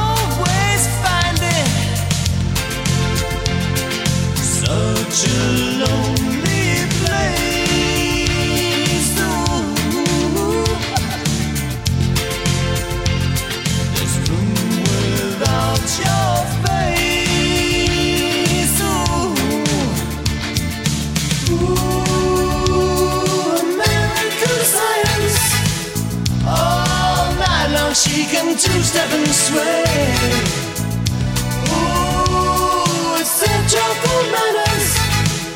Don't keep me waiting. Come alive beside me. Bueno, este es American Science, es otro buen tema del, del álbum, a mí es de los que más me gusta. Eh, a ver, yo estoy contando, no voy a dar nombres, pero para mí este, este disco tiene uno, dos, tres, eh, tres, y obviamente el que voy a poner ahora yo, que me encanta, y después tiene o sea, cuatro. Y después tiene otro tema que está muy bien. Pero como decía, no nos gusta el. no sé, a mí, por ejemplo, la batería de este disco no me gusta. Le falta, le falta como cachengue, ¿no? O sea, sí, si los tenés que elegir por cuáles son los mejores temas. ya- Yo no quise hacer una elección forzada de canciones. Y bueno, y sí, está muy bien, boludo. Dije, está bien. No, está perfecto. Sí, está bien, es eso. Está Yo perfecto. no la hice. Pero nos ha pasado con otras bandas. Sí, obvio. Bueno, yo de The Elder de aquí no elegí ninguna. The Elder no Correcto. eligió. Bueno, vamos Ah, a mi única mi única elección de este tema, de este disco, porque vos, eh, Pablo, me mataste con Skin Train. Vértigo.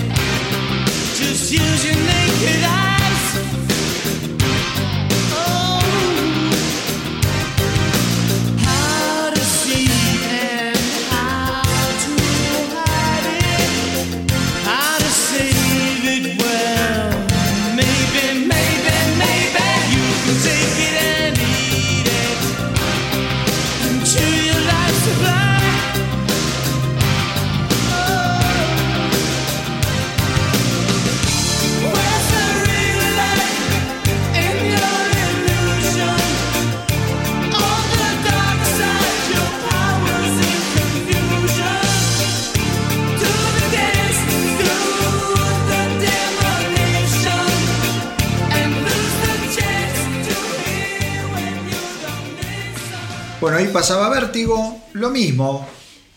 A mitad de camino. ¿Es chota la canción? No, no puedo decir que es mala.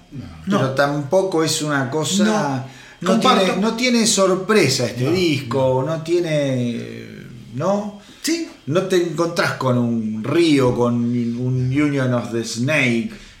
¿Sabes lo otro también? Que le falta alegría. Exacto. No tiene melodías épicas como tiene los otros. no, Ni- ni- no hay épico. No hay épica. No, es otra, es como otra se meten en otra cosa. y no es alegre, es un disco que no es alegre. No.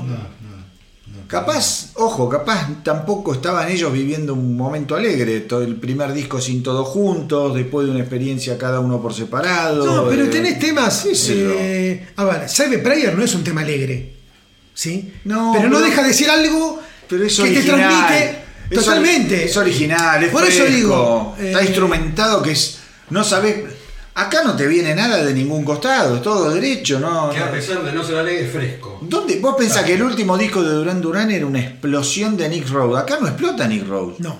No, para Está nada. contenido. Sí, está súper controlado No. lo que toca, sí. Y te digo más, yo escucho más el bajo que otros instrumentos. En, en cierta manera, digamos. Pero eh, Nick Rose contenido, la batería no es la que más. No es un disco que se mejor. baile. Bueno, eh, No. Obviamente. Vos me decís, lo llaman a Nick Rhodes para bailar. ¿Quién carajo baila este disco? Bueno. Podés bailar Notorious. No, La de el baile. Por eso. Sí, sí, yo estoy de acuerdo. Estoy de acuerdo. Ahora, comprarte un disco de Duran Duran para deprimirte y para pensar, y no, la pifiaste. ¿no? Comprate un libro, ¿no? La, la idea no es esa, Sí. creo yo. O vas a buscar otra banda. O vas a buscar otra. Que te Ah, tire bien, bien, claro. No, Bueno, buscar los primeros temas, discos que tenían cierta cosa y además son bailables. Claro, porque acá ni siquiera tenés la originalidad de Nightboat. Del No, primer por álbum. ejemplo. Por ejemplo. Si querés ir al oscuro, ¿para qué vas a ir a Notorious? Bueno, Pablo, tu último Bueno, tema. mi último tema, un tema un poquito más rockerito, por llamarlo de alguna forma, y es Hold Me.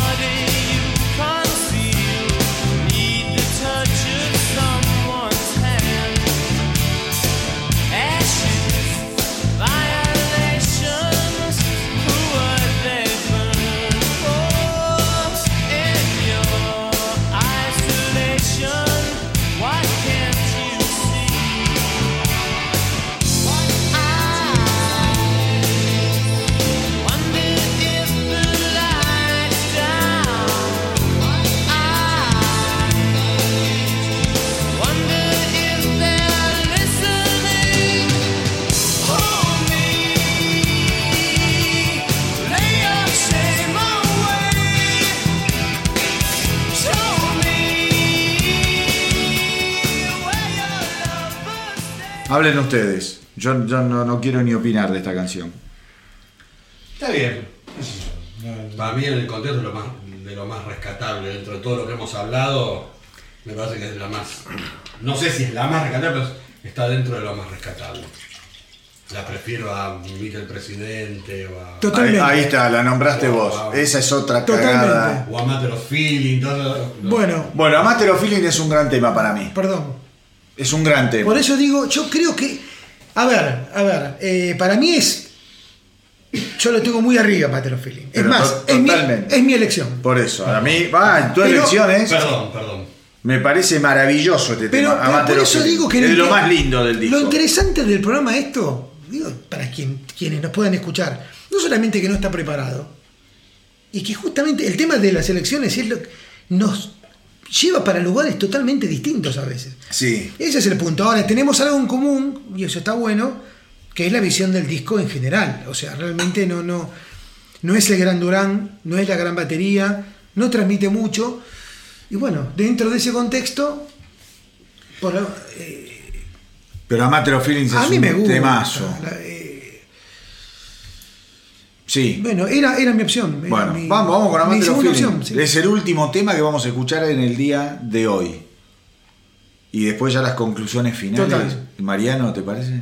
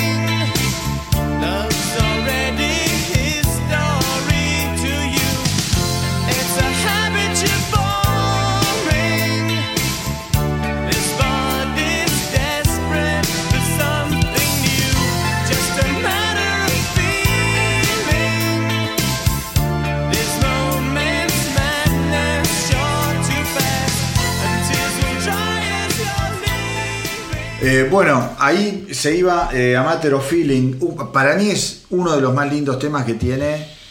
Eh, como se llama? Notorious. Notorious. Un álbum del que no escuchamos justamente quizá la canción más conocida, que es Notorious. Detalle. Eh, Pero nos pasó con los otros discos también. Sí, pero creo que está bien lo Bueno, que. pará, a pas- ver, lo, perdón. lo- lo que Pasó con hacemos. Río. Lo que, eh, no pusimos Río. ya no pone Río. Está bien, pero yo creo que está bien lo que hacemos individualmente antes de llegar al programa. Digo, poner Río tiene valor. Y si vos ya sabes que Río es Río, la sabe, el que está escuchando este programa lo sabe. Y si vos no, no conocés Durán Durán y no conocés Río, andá y escuchar y vas a ver. Claro. Y capaz cuando la escuches vas a decir, uy, sí, la escuché, aunque sea, no sé, yendo en el auto con mi viejo, con mi tío, con lo que sea. Sí, está Y bien, está bien no ponerlo. Está, está bien ponerla también, pero Sí. digo, cuando no ponemos algo es porque muchas veces es como si haces un programa de Metallica, "Eh, no pusiste Enter Sandman. Y no, boludo, no la puse Enter Sandman. ¿Qué crees que te diga? Prefiero ponerte otra cosa de, de Metallica. Claro. Si Enter Sandman la escuchaste hasta en la sopa. No es el programa para mostrar los hits, sino Es para mostrar ver otra al- cosa. Es para mostrar algunos hits y algunas otras Claro. canciones que fueron conocidas o algunas, muchas no. Deep Cuts. Creo que lo lindo de explorar una banda también es explorar total. lo, lo que, viste, los lados ocultos, los, los Porque lados... abre, abre el debate también, pues si no estamos todos de acuerdo. Bueno, con- pero con- además con porque te da- ¿Cuál es la esencia? ¿Cuál es la esencia? Pero porque Exacto. te da también una dimensión. Porque muchas veces las bandas son catalogadas en función de 10 canciones conocidas. Pero tienen 50 canciones que no son conocidas que te hablan quizá mucho más de, la banda que esas 10 canciones conocidas. A nivel compositivo, inquietudes, musicales, No, experimentación. uno por varios lados, porque a veces a la gente le pegan canciones que al otro no. Bueno, esto pasó acá, todos los. Todos los Claro, pero también hay que decir algo. Nosotros somos de una generación que escuchábamos discos. Entonces te comprabas un álbum y te lo escuchabas del primero al último tema porque te había costado plata y tenías que decir, habías hecho buen negocio si había más canciones que te gustaban. Exacto. Y si no, sentías que te habían cagado. En ese ejercicio eh, eh, económico, digamos, de- era que descubrías los deep cuts. Exacto. Hoy en día nadie paga por la música.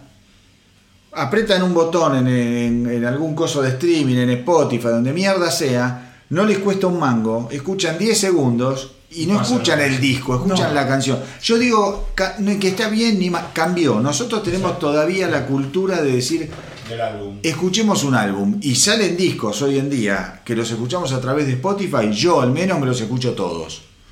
Sí. Me pasó con el de Def Leppard ahora, me lo escuché todo. Bueno, el de Tears for Fears nuevo es una gloria. El de Tear for Fear nuevo lo Es escuché todo, es maravilloso. Uno, de los mejores discos del año. El de Tear for Fears. Anoten, Tear for Fears. Ahora, si vos escuchás. A ver, ahí tenés otra banda. Si vos a Tear for Fear la catalogás y la clasificás y la definís por Shout y por Everybody Wants to Rule the World, Te quedas cortito. Cagaste, Listo. cagaste, te estás perdiendo de una banda enorme musicalmente. Desde The Promise, el primer, el primer disco, hasta el último, es una cosa de locos. Es una tremenda banda. Es una banda del carajo. Duran Duran es una banda del recontra carajo. Obviamente, todas las bandas del mundo tienen un periodo de oro, más largo, más corto, pero que, viste, más o menos eh, van entre los 3 y los 5 o 6 álbumes. Muchas más no tienen No. álbumes gloriosos. No hay una banda que haya sacado 20 discos, sean 10. No existen. Y me atrevería a decir, no hay una banda que haya sacado 10 discos que sean todos 10. No hay. La verdad que no hay. Vos tenés una primera etapa que generalmente es muy, Sí. muy importante.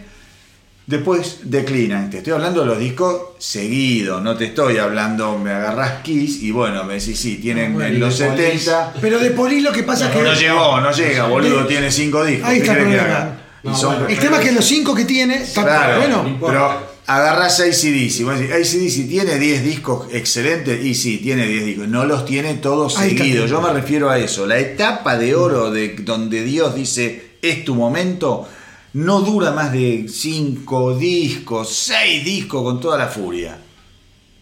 Maiden, vamos con Maiden, por ejemplo. Tenés Iron Maiden, tenés eh, Killers. The Number of the Beast, Peace of Peace of Mind, Power, Power Slave, Slave. Para de contar, cinco discos seguidos, seguidos te estoy hablando, ¿eh? Yo por ahí agarraría a los 70 de los Rolling Stones. No, No tienen cinco discos los Rolling No, no sé Stones. si tienen. Excel- eh, excelentes, todos seguidos. Bueno, eso otra discusión. No, por eso te digo, es, es- es muy difícil. Yo, pero más allá, que son discusiones de mesa de pelotudeces, de amigos, lo que sea, que uno puede tener tanta razón como no tenerla. Sí, obvio. Pero yo lo que quiero decir, la idea de los programas estos es eso, es agarrar la obra y prestarle atención y, y rendirle honor y tenerle respeto a la banda. Por, y sí, Totalmente. porque tenés, como digo, nos tomamos el trabajo nosotros de volver a escuchar y volvemos muchas veces a escuchar canciones que teníamos olvidadas, canciones que no le habíamos dado bola en su momento y canciones que decís, uy, mira, tenían esta canción que yo nunca le había prestado demasiada atención. ¿Mm?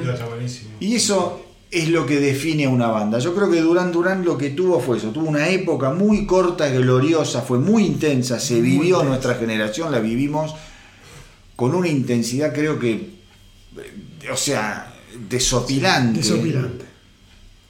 Desopilante. Y después, bueno, nos fuimos... Yo, a mí me deprimió mucho. Yo te puedo decir algo. A mí hubo dos bandas, dos bandas particularmente, te diré tres bandas, que sufrí mucho la caída de la cresta de la ola. ACDC a partir de Fly on the Wall. Sentí que ese disco era una cagada, ya Fly on the Wall, no lo podía creer.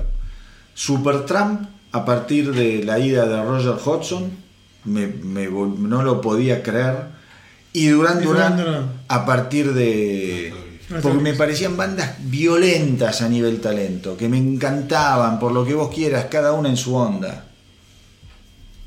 Me do- so- esa cosa que a uno de fanático le Sí. duele. Sí, aparte como pierden el rumbo mal, digamos, ¿no? Les cuesta volver a encontrar el sentido de... A veces no lo encuentran nunca, a veces sí, qué sé yo. Hay bandas que lo encuentran, sí, sí, lo vuelven a encontrar. Ojo, es una banda que no perdió popularidad, eso es importante también decirlo. ¿eh? Eh, siempre tocó y llenó y durante Sí, No, sí, sí, sí, sí, pero- sí, sí, Tocan pero festivales eh, todo el tiempo, sigue tocando, sigue girando. son una marca registrada. Son una marca registrada, pero te vuelvo a decir, en el fondo de pantalla es la etapa de Río. Exacto, bueno, ese, Eh, ese es el punto. Y, y vos fíjate que es una banda de 15 álbumes, de los 15 cuales cuatro, 15 cinco, con el último, sí. ¿sí? Eh, y cuando vos ves los set list del último año o del penúltimo año, Y, viste, hay, no bajan de tres o cuatro temas de Río. Y cierran con Río. Diga, no, eh, sí, Digo, el cierre es. el cierre Pero a ver, punto vuelvo- más alto.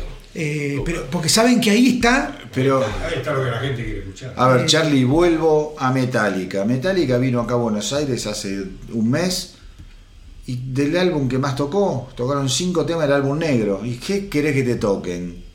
¿Que te toquen de Dead Magnetic, boludo? Perdón si a alguien le gusta mucho Dead Magnetic. ¿Qué querés que te toquen? ¿De Sun Anger? ¿Algún tema? ¿Con esa batería que es un chirimbolo? No pueden, te tiene- o sea, vos pagás una entrada y como insisto, esto es un gran negocio en el fondo, maravilloso, hermoso negocio que nos da un montón de placer, pero vos tenés que darle a la gente, give the people what they want, como decían The Kings. Sí, sí, sí. Pero nada, esta, más allá, ya para ir medio cerrando, eh, no escuchamos el disco en vivo, Arena, que trae, Quedó arena, es verdad. que trae una canción maravillosa, Please Please Tell Me Now, otro éxito de Duran Duran, que antes había Tema salido Wild como Boys. Wild Boys. Wild Boys, no lo escuchamos. Wild Boys. Por eso digo, Temazo los dos. pero fue todo en esa época. Sí, sí. Porque Arena viene después de Seven and the Rat Tiger, es el disco en vivo que compila los tres primeros álbumes, por decirlo de Sí. alguna manera, de Duran Duran. Y un tema, se me ocurre, es más para fanáticos. Eh, Beautiful Colors, no sé si lo, si lo han escuchado. No. Investiguen el tema. Beautiful Colors. No sé por qué no está en Spotify, está en YouTube. Que, y, y es de esta época. Eh, pero bueno, de esta época gloriosa. Em, A ver, eh, no hubo banda que se le comparen lo que fue la época de la New Wave y la New No. Romantic, o sí. En términos de popularidad, En términos del que quiera, popularidad seguramente hubo, qué sé yo. yo creo que yo diría que por ahí la única banda que podría comparar desde mi punto de vista es Duran Duran tuvo un éxito global, a nivel local en Inglaterra es Panda Wallet. Me parece que ha sido la otra gran banda a nivel local, una gran banda de, de pop así, un poquito más jazzy, más jazzera. ¿no? Bueno, pero es, sí, Pero y, musicalmente enorme también. enorme, ¿no? Con un Y una banda que tuvo muchísima popularidad y musicalmente fue más caconarda, pero que tuvo muchísima popularidad a ambos lados del Atl- Atlántico fue Wham, También. Totalmente. Sí, sin duda, sí, sí. eh, Totalmente. la de George Michael. sí. sí, yo comparto las dos. Eh, bueno, Culture Club estaba también. Esa fue una banda que tuvo mucha popularidad y tuvo dos discos importantísimos para mí. No, y aparte Durán es de la época del pleno apogeo de los 80, tenés en género, bueno, qué sé el rock ni hablar, eh, qué sé No, no, pero yo hablo de. jazz, ¿no? yo- eh, ponele, hablemos más de lo que es pop bailable, de Pech. Depeche Mode, Depeche Mode creo que es una gran. eh, una eh, grande banda, ¿no? Sí, también. sí, sí. eh, a ver, es una gran competencia. Lo que pasa es que. Es otra cosa. Me parece que va- mucho más oscuro. Es algo más gótico, más dark. Más, con más electrónica. Son los temas. Más electrónico que Durán. Menos sanguínea que Eh, Sí, pues yo estoy hablando no necesariamente. Yo hablo de todo lo que es la New Wave en general. bueno. O sea, porque Depeche no es neorromántica, sabemos que no. No. Pero lo de New Wave Yo puedes poner hasta. Eurythmics. Yo lo tengo arriba. Bueno, Eurythmics Orimes popular. estaba. Eh, ¿Qué otras bandas podés? eh, no, después son bandas muy.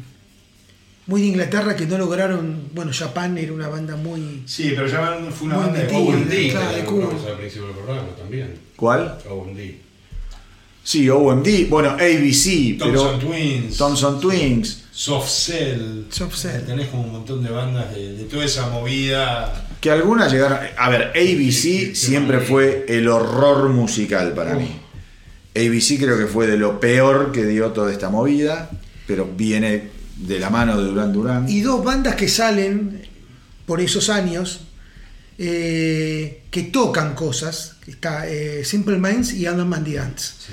Digo porque salen también de, de un, de un mundo. Después Sí. cada una tiene su particularidad. Sí.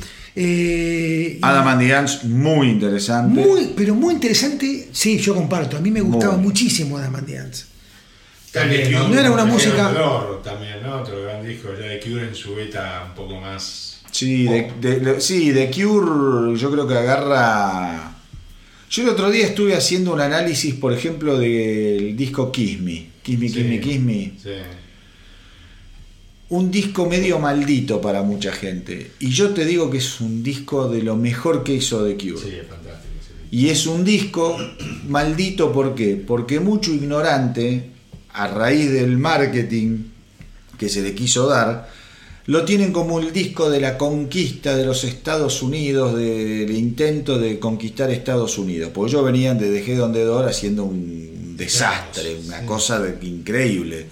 Entonces dijeron, bueno, el gran salto a Estados Unidos va a ser... Y como no pasó nada, viste, dice, no, es un disco fracasó.